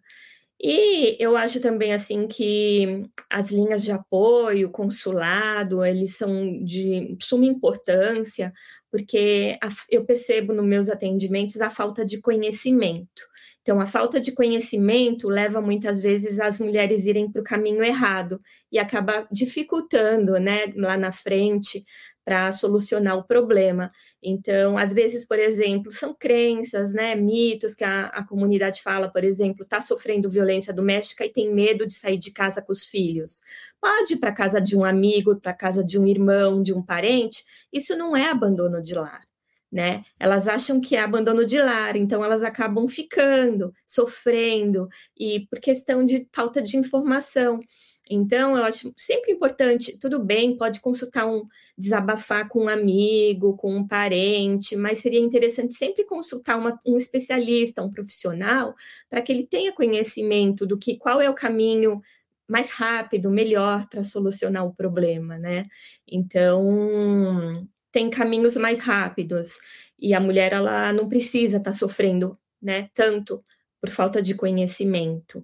Então, seriam esses tipos. E para finalizar, é, aqui no Japão, a pena né, para o agressor que, que não cumprir essa medida protetiva, ele pode ficar até um ano, né?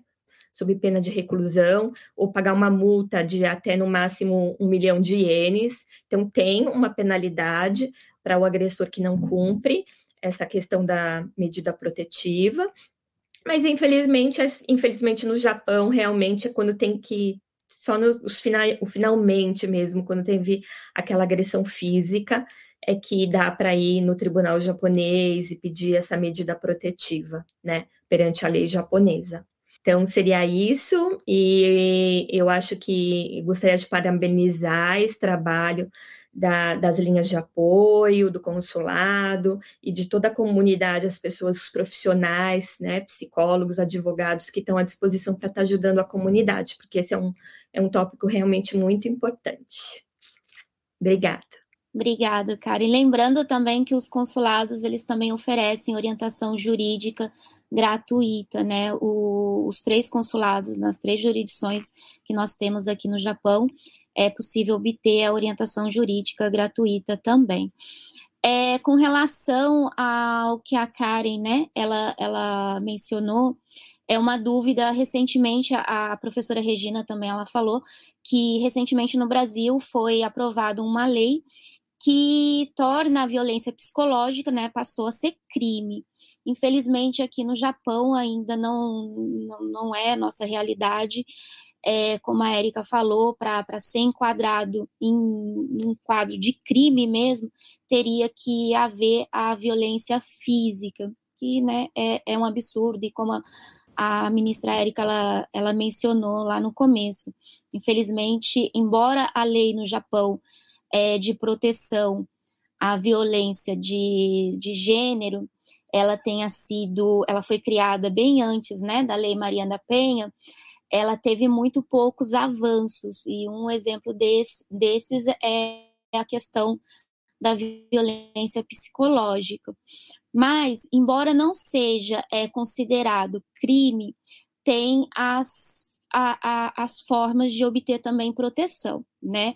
Então, a partir do momento que você identifica que você sofre violência psicológica, né, dentro da sua casa, dentro do seu relacionamento, e, e você está decidida a não passar mais por isso, né, a não se submeter mais a essa situação, é possível também recorrer ou aos abrigos de segurança, né, é, a, tem, tem outros tipos de, de, de medidas protetivas também, que, que a medida protetiva do, do agressor não poder estar tá oportunando, estar tá ligando. E não necessariamente você é, precisa pedir a, essa proteção na polícia. Ela pode ser, você pode é, é, dar, é, dar entrada, né, fazer o pedido no balcão de assistência, é, geralmente nas prefeituras, que a gente costuma a chamar de central de atendimento à mulher. Pode ser que algumas províncias esse balcão de atendimento não esteja dentro das prefeituras, mas é certeza que toda província, toda cidade tem, né? É, porém, é necessário que haja uma denúncia. Então, como a, a Karen ela mencionou, a importância da denúncia. Então, algumas, algumas vítimas, geralmente, elas questionam, mas não vai ser feito nada, eu só vou lá, né, vou ter que falar, vou ter que registrar, mas vai acontecer alguma coisa com o agressor?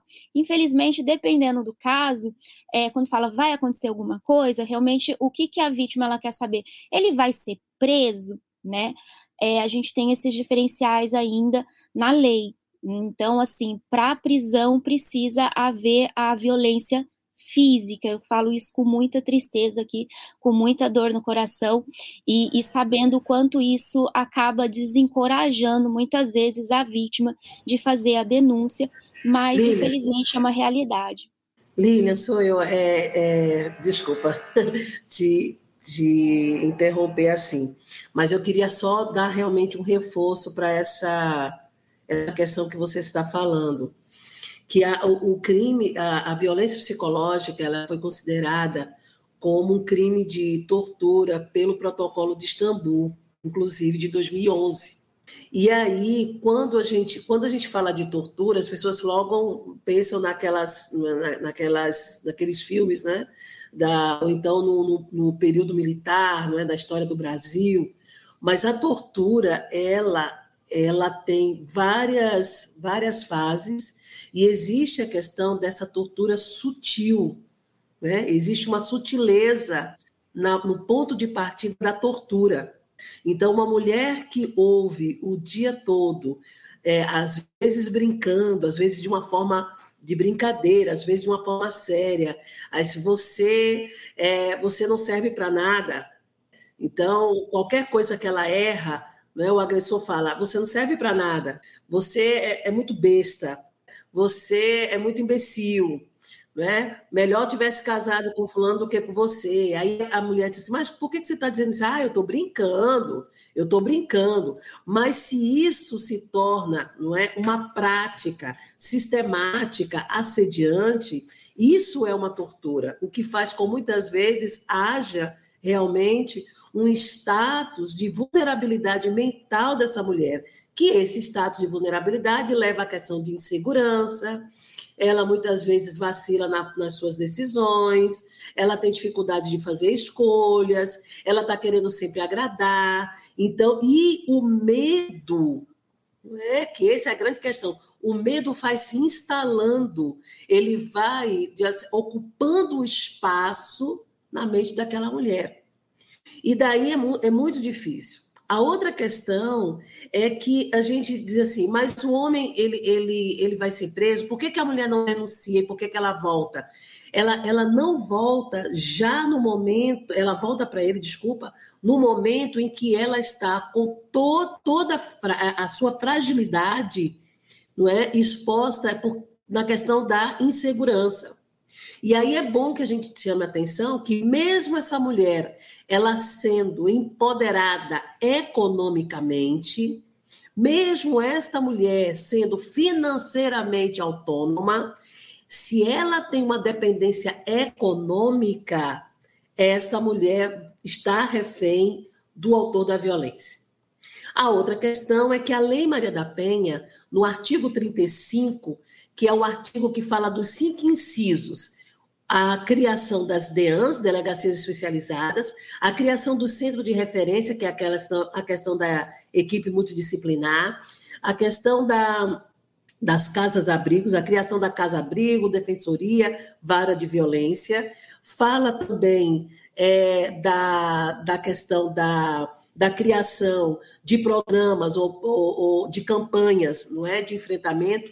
E o quinto inciso é a criação dos centros de educação e reabilitação para autores de violência. Então, é muito importante que desde o dia, desde 2006 até então, o Estado brasileiro não assumiu esse quinto inciso como um componente fundamental para fechar o ciclo da rede de enfrentamento. O que, que eu quero dizer? Que o homem autor da violência, mesmo que ele tenha é, nascido num lar violento, que ele tenha sido ensinado dentro dessa cultura do patriarcado, do machismo, ele deve ser tratado, mas responsabilizado pelos seus atos. Porque esse, essa fragilidade psicológica que esse homem sofre, que dizem que sofre, e eu não duvido, nunca está direcionada para o seu chefe, para um amigo. Ele vai justamente direcionar isso para a mulher. Não direciona sequer para o seu cachorro de estimação. Porque quando a mulher né, não coloca água nem comida para o cachorro, quem apanha é a mulher, porque não alimentou o cachorro dele. Então, é importante que a gente fale que este homem ele precisa sim ser tratado. Na Lei Maria da Penha está, está previsto lá a reeducação e a reabilitação do homem, mas ele precisa ser responsabilizado. A responsabilização não significa que ele tem que ser preso ad eterno. Não é isso. Mas ele precisa compreender que o que ele está cometendo é crime. Né? E por isso deve haver a responsabilização. Eu só queria aproveitar para chamar a atenção dessa, dessa questão. E aí, a outra questão também, não é? De que toda e qualquer pessoa, não é? Que viola a dignidade e os direitos da outra, precisa ser responsabilizada. É necessário que isso aconteça para que a gente possa ter uma sociedade que caminhe realmente em direção a práticas de civilidade que garantam a humanidade, de, a, integridade da humanidade de cada um, tanto de forma moral, como psicológica, como de forma física, na sua plena cidadania. Eu quero só aproveitar a oportunidade para me despedir de vocês. Eu preciso sair agora, que eu vou para um evento, e agradecer muitíssimo essa oportunidade a todas e todos que estão aqui, não é, nos acompanhando. Um beijo aí para as nossas amadas irmãs brasileiras que estão no Japão, para todas as japonesas, e muito obrigada por esse momento tão, tão especial para nós que estamos aqui nesse enfrentamento, não desistindo nunca perseverando sempre e acolhendo com muito cuidado a todas e todos. Obrigada, professora. Então, assim, só voltando, né, e só para complementar, é, da importância da, da, denúncia e, no caso da, da, das medidas protetivas, que, que é possível também recorrer aos balcões de, de atendimento da central é, de atendimento à mulher, né? É, e aí, como eu falei, geralmente está dentro da, das prefeituras, mas pode ser que algumas cidades é, não, não, não sejam no, no, no, mesmo local, mas é certeza que tem. É, um outro balcão de atendimento também, que não é muito comum, mas dependendo da, da, da região, né, da, do tamanho ali da, da cidade ou província, pode ser que tenha, é o balcão direcionado, e esse é dentro da polícia, tá? Para casos de violência doméstica, que é o Dibui Sodan, né? É, não é todos, mas alguns têm, então, assim, pode chegar na polícia e já perguntar se tem esse setor. Por que, que eu falo desse setor? Porque, com certeza, assim, é um setor mais preparado, direcionado para lidar com, com os casos né, de violência doméstica. Seria muito importante que tivessem todos, mas infelizmente não é. Mas tem, então, assim, no, no caso né, de, de for, de procurar ajuda, tudo, principalmente no caso é, de estar tá indo diretamente na, na, na, polícia, eu aconselho chegar e já perguntar se existe esse setor dentro ali do, do, do, do, do balcão ali do, de atendimento da, de, de cada polícia.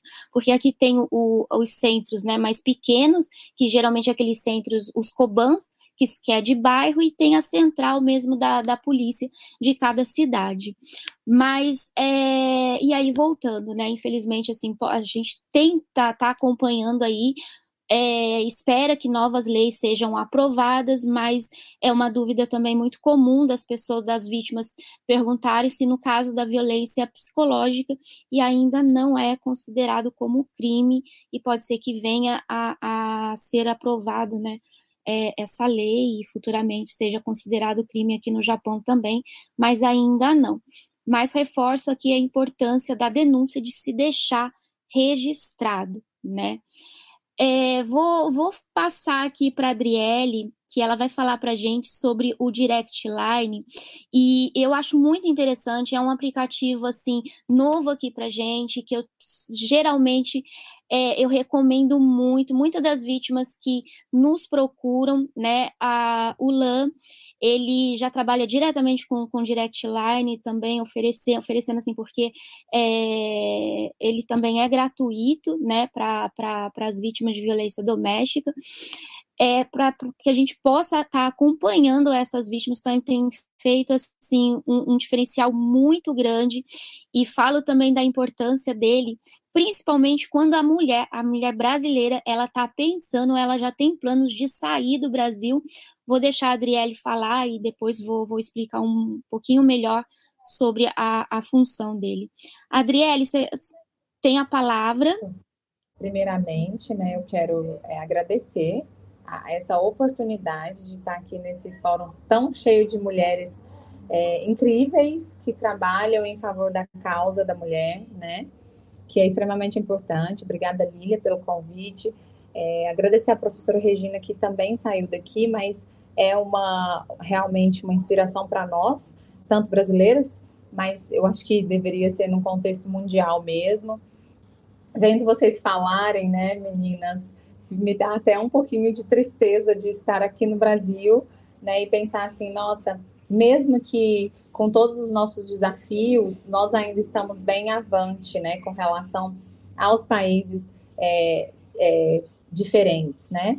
Eu também quero agradecer ao consulado que trouxe, né, sanou várias dúvidas minhas aqui quando a ministra falou. Obrigada, ministra, por nos apoiar e nos ajudar, né, e todas essas mulheres que já falaram aqui, a doutora Karen, falou muito bem, a gente já conversou algumas vezes com relação aos direitos da mulher aí no Japão.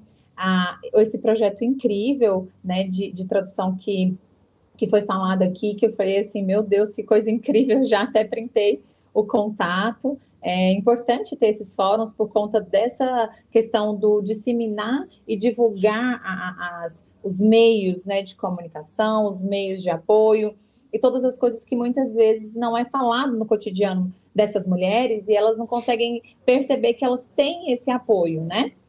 É, aqui no Brasil, é, é não só aqui no Brasil, né? Na verdade, o que eu ia dizer era daí do Japão, mas eu presenciei também há pouco tempo, eu tive uma reunião com uma ONG que eu participo, que é o Karen Friends, e ela é de Londres. E elas estavam justamente, a gente estava falando justamente sobre isso, sobre essa questão de aqui ter a lei, a lei Maria da Penha e nesses outros países não ter, lá também não tem. E eu fiquei até um pouco chocada, porque a gente que está aqui nesse, nesse nosso universo, né, que ainda com as limitações, estamos à frente do que esses países mais retrógrados com relação a um assunto tão importante voltando aqui para o Direct Line, como que eu vou é, apresentar o direct, o direct Line para vocês e para as mulheres que estão ouvindo a gente aqui agora, né? As mães é, os, a, que estão nos ouvindo também, porque o Direct Line ele atinge é, a, as crianças também, né? Ele pode ajudar nesse apoio. Quando eu procurei, nós procuramos a Lilian para tentar de alguma forma ajudar, é, nós conseguimos viabilizar essa, essa esse meio gratuito para essas mulheres que sofrem esse tipo de violência, mas qual é o nosso maior desafio? É essa questão mesmo de disseminar que existe, que existe o Direct Line aí. Aqui no Brasil ele já existe. No Instituto Maria da Penha, acredito que até conheça ele, porque aqui ele é tratado como linha direta. Ele já funciona, já é ligado ao Correio de Janeiro, ou seja, essa mulher que está passando por essa violência. E, e o caso aqui é de se trata de um aplicativo de comunicação emergencial, ou seja, no momento em que ela está sofrendo essa agressão. Aí vocês vão falar assim, mas Adriele, ela não vai ter como pegar esse telefone, enfim. Só que essa mulher que ela vem passando por isso, e se ela está é, bem inteirada com relação ao, ao direct line, ela sabe que ela pode colocar esse, é, acionar né, a nossa emergência ali e, e ela pode gravar um streaming, ela pode gravar um áudio que não será disseminado, a não ser que ela queira, né, para as pessoas de contato emergencial que ela tiver dentro do aplicativo, os canais, as, os grupos de emergência dela, ela pode jogar para essas pessoas, que é como, eu acho que uma das meninas aqui falaram, é, acho que foi a doutora Karen, né, sobre a questão dela denunciar, mas só dela ligar, a polícia vai chegar ali e vai ver. Às vezes ela não tem como ligar para a polícia. Então ela pode acionar esse botãozinho que vai acionar, que vai diretamente o alerta instantâneo para os, os contatos de emergência dela dentro do aplicativo, aqueles grupos que ela formou dentro do aplicativo. Ela pode enviar esse alerta e ela ter esse código com essas pessoas de que se ela enviou é porque ela necessariamente precisa de ajuda naquele momento e que a pessoa pode acionar a polícia e a polícia chegar lá para ela porque às vezes ela não vai ter como fazer isso. E qual é o nosso diferencial? É a nossa geolocalização que é extremamente precisa, né? Então, se essa pessoa está é, em, no terceiro andar de um prédio, ele vai mostrar exatamente onde ela está, né? Ali e, e pode é, até chegar com mais facilidade, com mais, com mais agilidade, o socorro a essa mulher, a essa criança, a essa vítima. E a outra coisa é que quando ela aperta esse botãozinho, o aplicativo fecha na mesma hora. Ou seja, o agressor não vai ter como ver as, muitas vezes que ela enviou esse alerta, porque ele fecha na mesma hora e se ele quebrar o telefone dela ou ele fazer qualquer uma dessas coisas, fica gravado na nuvem do aplicativo. Ela pode ter acesso a isso como provas é, o tempo inteiro. Então, por exemplo, um caso de assédio que eu percebi e tudo que eu já li sobre a, a questão do assédio aí no Japão, é, com relação à mulher, né? E a gente já falou aqui, a ministra falou também o porquê, né, de, disso é, e, e, dela não ser tão aceita profissionalmente. E às vezes isso acontece no trabalho. Ela pode gravar esse streaming, ele não vai ver e ela tem isso como prova, né, de que aquela situação realmente aconteceu, tanto áudio como vídeo. E nesses grupos que ela pode criar, ela pode mandar esse alerta individual para uma pessoa só que ela colocou ali ou ela pode criar os grupos e ir enviando. Por que, que eu acho interessante o aplicativo? Ele funciona muito bem aqui para gente, e aí também eu acredito que vai funcionar pelo fato dessa rede de apoio que a gente cria dentro do aplicativo. Ou seja, essa mulher pode colocar o LAN como, como um contato emergencial dela. É como a Lilia falou, se ela está saindo daqui do Brasil para ela ir para o Japão e ela não sabe nada do Japão, ela não conhece nada de tudo que está acontecendo lá, e ela souber do Direct Line, ela pode baixar o Direct Line quando chegar aí no Japão, ela cadastrar o contato do LAN, né? Todos esses contatos aqui que foram falados aqui, como um canal de emergência para ela. Eu sei que ainda há um, uma, né, uma gama muito grande até essa mulher chegar nesse, nesse botãozinho de emergência, como a gente já falou aqui, né? Porque ela ainda não sabe sobre toda essa situação em que ela se encontra, muitas delas, né? Elas não, não conseguem perceber todo esse risco que elas correm. Mas eu posso, assim, garantir que aqui no Brasil como tem funcionado muito bem e tem evitado muitas vezes até o feminicídio com relação a isso.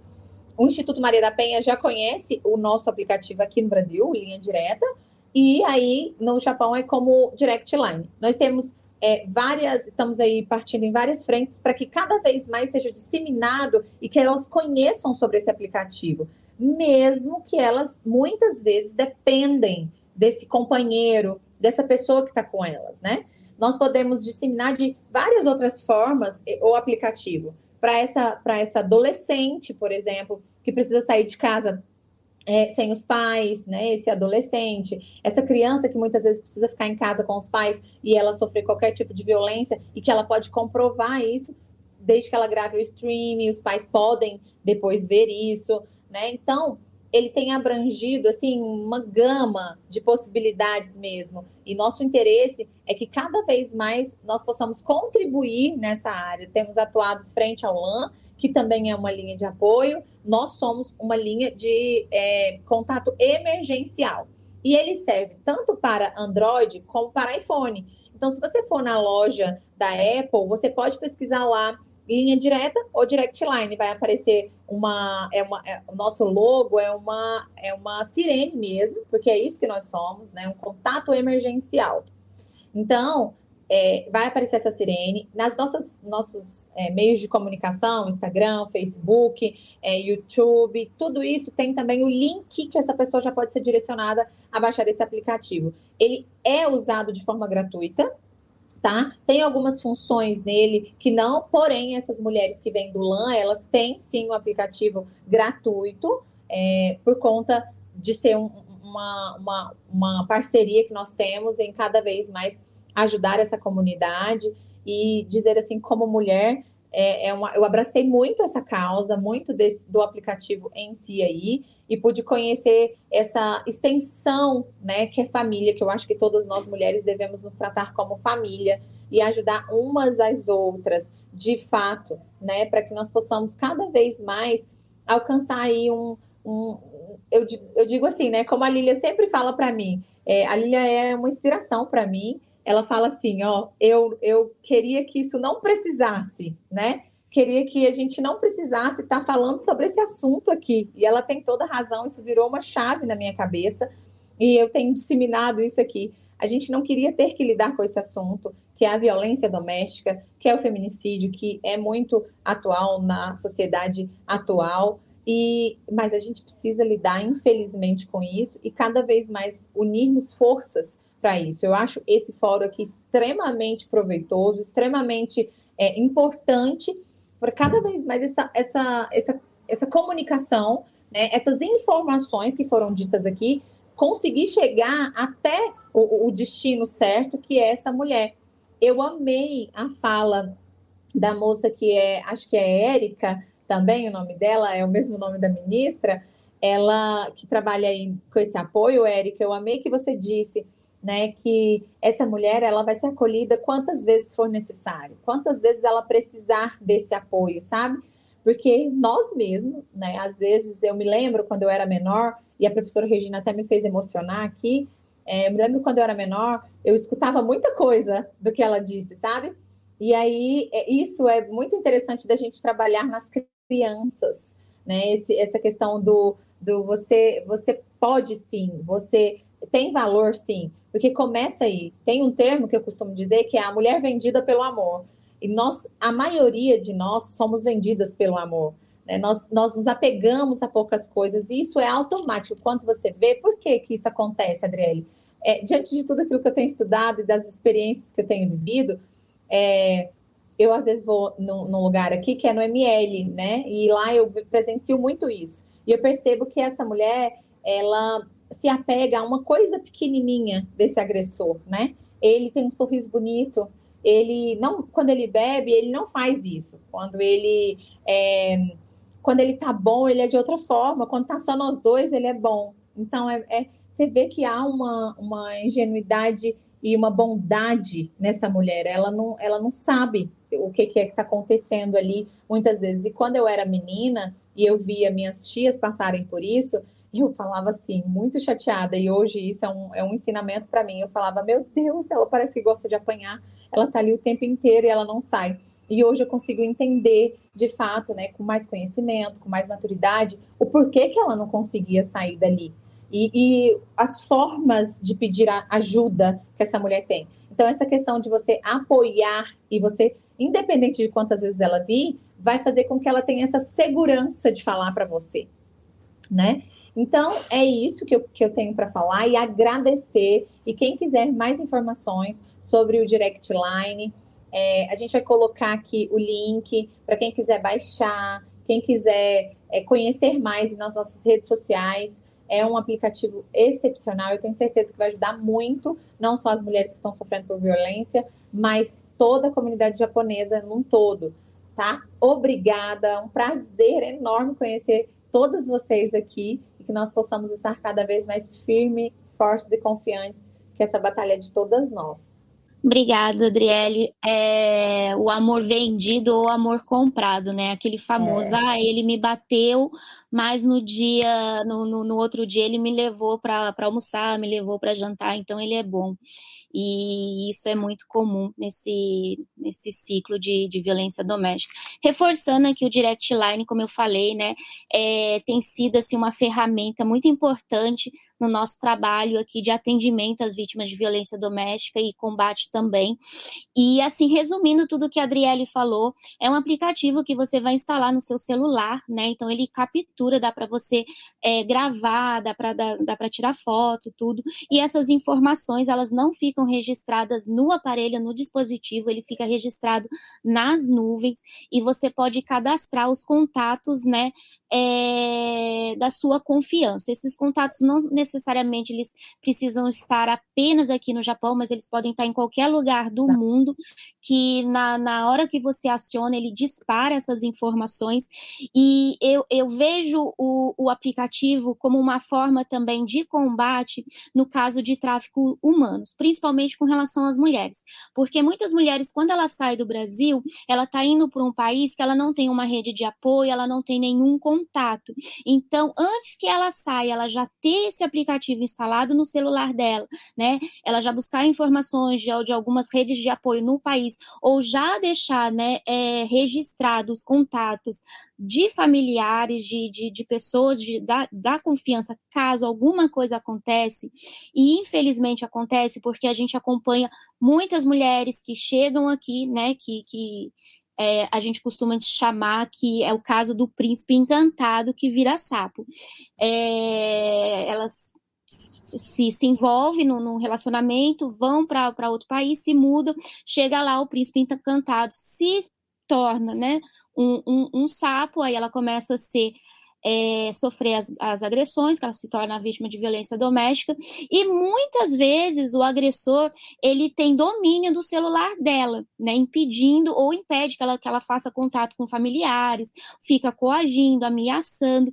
Isso é muito comum, a gente atende muitas vítimas nessa situação. E aí é, o aplicativo ele tem sido uma ferramenta muito importante nesse combate. É, a gente sente assim que as vítimas, de, de certa forma, ela se sente mais segura. Ela sabe que se por acaso ela não conseguir ligar, se por acaso ela não conseguir falar, ela vai ter uma forma de comunicar que ela está precisando de socorro. tá bom?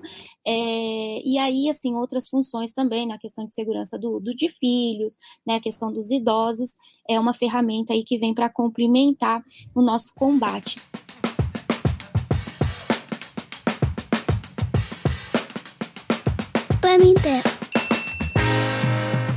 Bom, é, foi bem além do que a gente imaginou, mas eu estou muito feliz aqui pelos conteúdos, por tudo, pelas informações. É, quero agradecer principalmente aqui o consulado, que, como a ministra falou, infelizmente não é ainda né, o, o ponto de referência para as vítimas, mas a gente batalha muito porque eu acredito no trabalho em conjunto, né? E para que venha a ser, para que as mulheres é, entendam que elas podem recorrer, né, que tem um suporte. E é um trabalho de direcionamento. Eu acredito que todo mundo que está aqui faz esse trabalho de, de apoio, de direcionamento, de acolhimento, que é muito importante. Uma, da, uma das coisas que, que eu achei muito humanizada aqui a nossa live, que apesar de ter as informações, né, é, a, a técnica, ela é humanizada porque todo mundo aqui falou na questão do acolhimento. Então, a intenção não é apenas é, passar informação, mas é acolher, é fortalecer, é empoderar, porque, como é, a Erika falou, algo que a gente é, já conversou. Tudo é um processo, né? Primeiramente, a mulher ela precisa identificar a situação que ela se encontra e muitas vezes ela não entende que ela está sendo vítima. E aí, acompanhando os comentários aqui muito por cima, é, tem um comentário aqui também que é muito comum da gente escutar. Não escuto só de homens, escuto muitas vezes de mulheres, né? Ai, mas ajudei, orientei, fui lá, fiz tudo, peguei no colo, peguei na mão, troquei a roupa, dei banho e ela voltou é um processo. E aí o que, que a gente faz? Não faz nada, a decisão é dela, né? Se ela voltou, se um dia ela resolver sair de, no de novo, acolhe, faz tudo de novo, porque ela está vivendo um processo. Muitas vezes não é fácil, as, li as limitações, né, os sentimentos só cabem a elas. Então, o nosso papel é fortalecer. Se eu não puder ajudar, eu também não atrapalho. Mas a questão, o que que faz? O que que faz é com ela. O nosso papel é só orientar, é continuar ali segurando na mão, até que ela se sinta preparada, né, ou para fazer a denúncia, ou para sair daquele ciclo. Mas eu quero falar uma coisa que é muito importante, que aí é, a gente está falando da mulher que é vítima de violência doméstica. Então vou voltar lá na questão dos filhos, que não tem como a gente passar por aqui, ter passado tantas informações e não falar. A violência, quando ela é cometida na frente dos filhos, a mulher também passa tá, a ser cúmplice dessa violência. Então, quando ela não toma uma atitude, também é uma violência.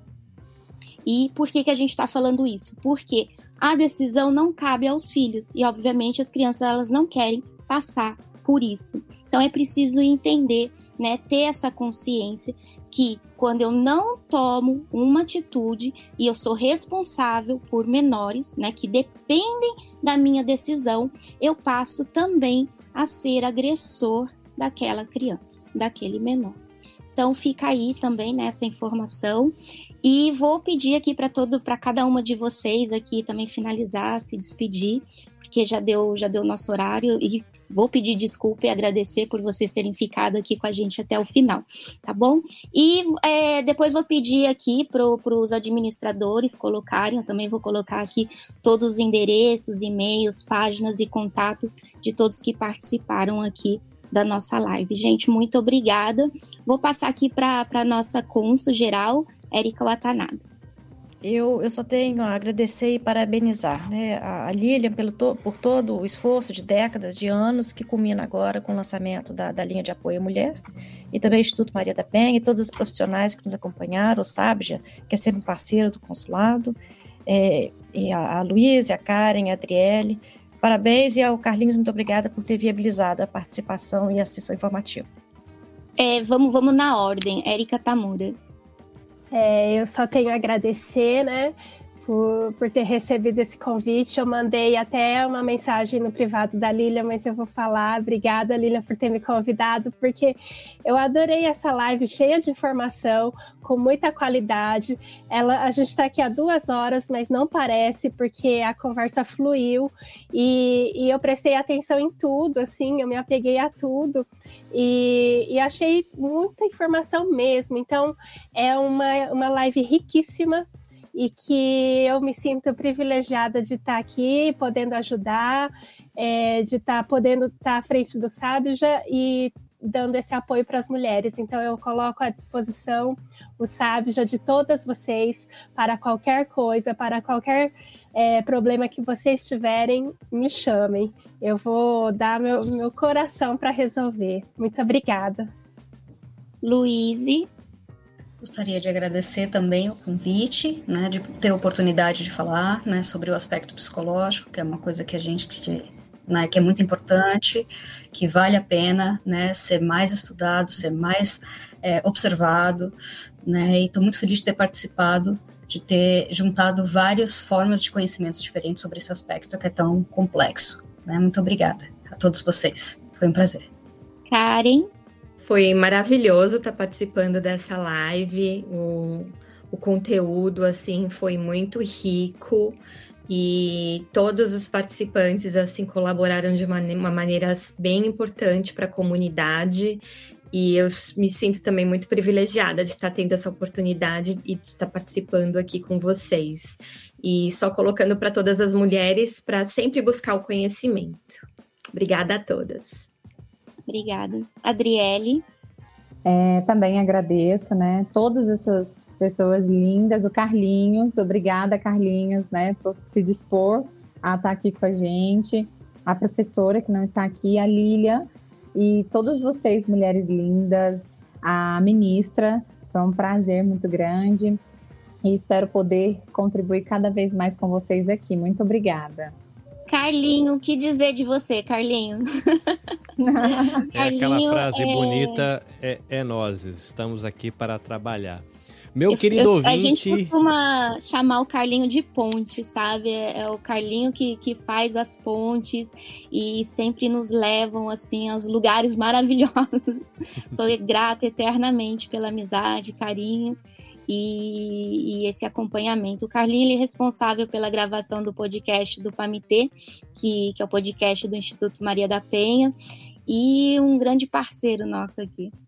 Estamos aí, né? É, questão de fim da violência contra a mulher não é papo só de luluzinha, né? Os menininhos têm que sentar na mesa para conversar também, não é? Porque se a mulher sofre violência é porque nós está sendo xarope, então a gente tem que melhorar, né? Tem inclusive uma das pessoas que estavam aqui no chat perguntou: Poxa, mas e se o cara tá aí de repente, né, sendo é, agressivo psicologicamente e, viu a live e, e de repente percebe que precisa procurar ajuda para conversar, né? Tem os psicólogos do projeto Tsuru, sabe? Já tem lá a equipe do consulado de Tóquio.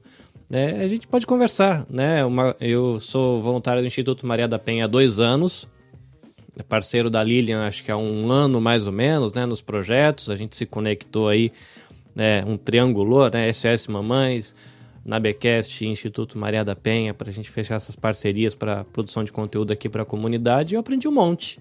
Né? A gente vai ouvindo e aprendendo quanto a gente, como homem, é machista, é xarope, né? sexista e monquicista, um monte de coisa. Então a gente pode mudar para melhor. Né? Então fica aí a a dica para você, meu querido amiguinho, né, para você ser mais legal com a sua filha, com a sua avó, com a sua esposa, que todo mundo vai ficar feliz. Eu quero terminar aqui é, repassando né, a realização dessa live, que vai virar um episódio do Pamite Podcast, é do Instituto Maria da Penha, em parceria com a linha de apoio à mulher no Japão.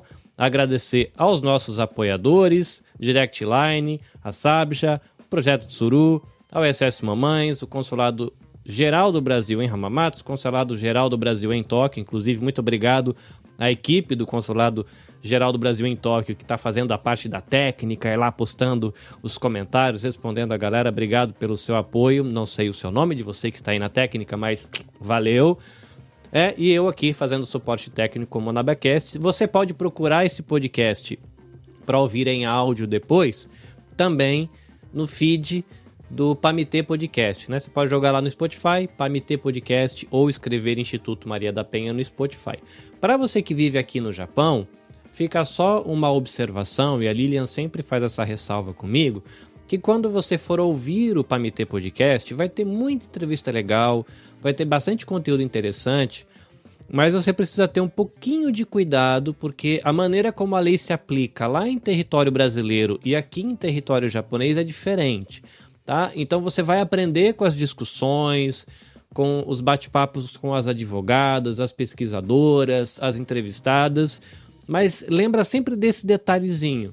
Há uma diferença na aplicabilidade, aplicabilidade da lei lá em território brasileiro e como funcionam as leis aqui no Japão. Então aí você vai ter o apoio do LAN, www.lan.com, não, lanjapão.com, L-A-M, japão.com ou você procura no Instagram, arroba linha de apoio à mulher no Japão, e aí você consegue conversar com a equipe.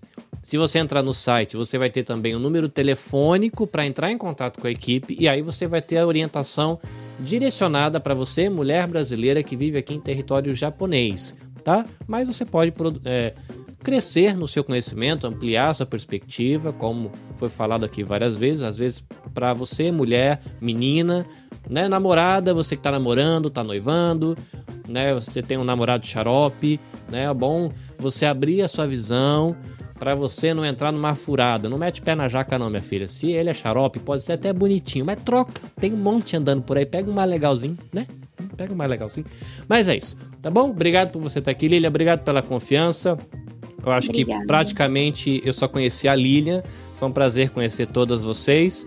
Estou à disposição para quando tiver outras oportunidades da gente produzir um conteúdo que seja legal, né, para a comunidade brasileira. Estou aqui à disposição da, da Lilian, do Lan, enfim, tá, nós e junto. Lilian, a última palavra é sua e foi um prazer poder servir vocês aqui. É, no mais, quero agradecer, né? É, agradecer quem acompanhou do começo até o final aqui, que está acompanhando a gente tanto do Brasil quanto do Japão. Vou agradecer aqui o Sávio, né? Que está na parte técnica do Consulado Geral do, do Brasil de, de Tóquio, ele está acompanhando aqui. Você falou, não sei o nome, vou mandar um oi aqui, um salve aqui também pro, pro, pro Sábio. E é isso, é, com certeza a gente vai estar tá realizando mais encontros, né, é, dentro dessa temática.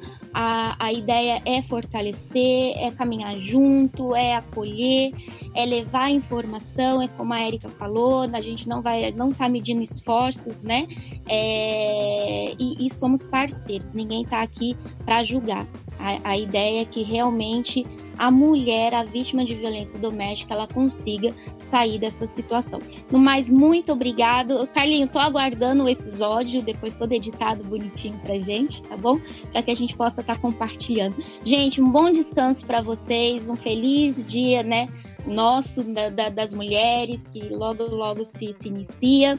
E é isso, a caminhada ainda é longa, né? A gente ainda tem muito que percorrer, mas é, temos que nos unir nesse combate, né? Então é isso. Muito obrigado e bom descanso. Bom dia para quem está no Brasil. Tchau, tchau. Sayonara.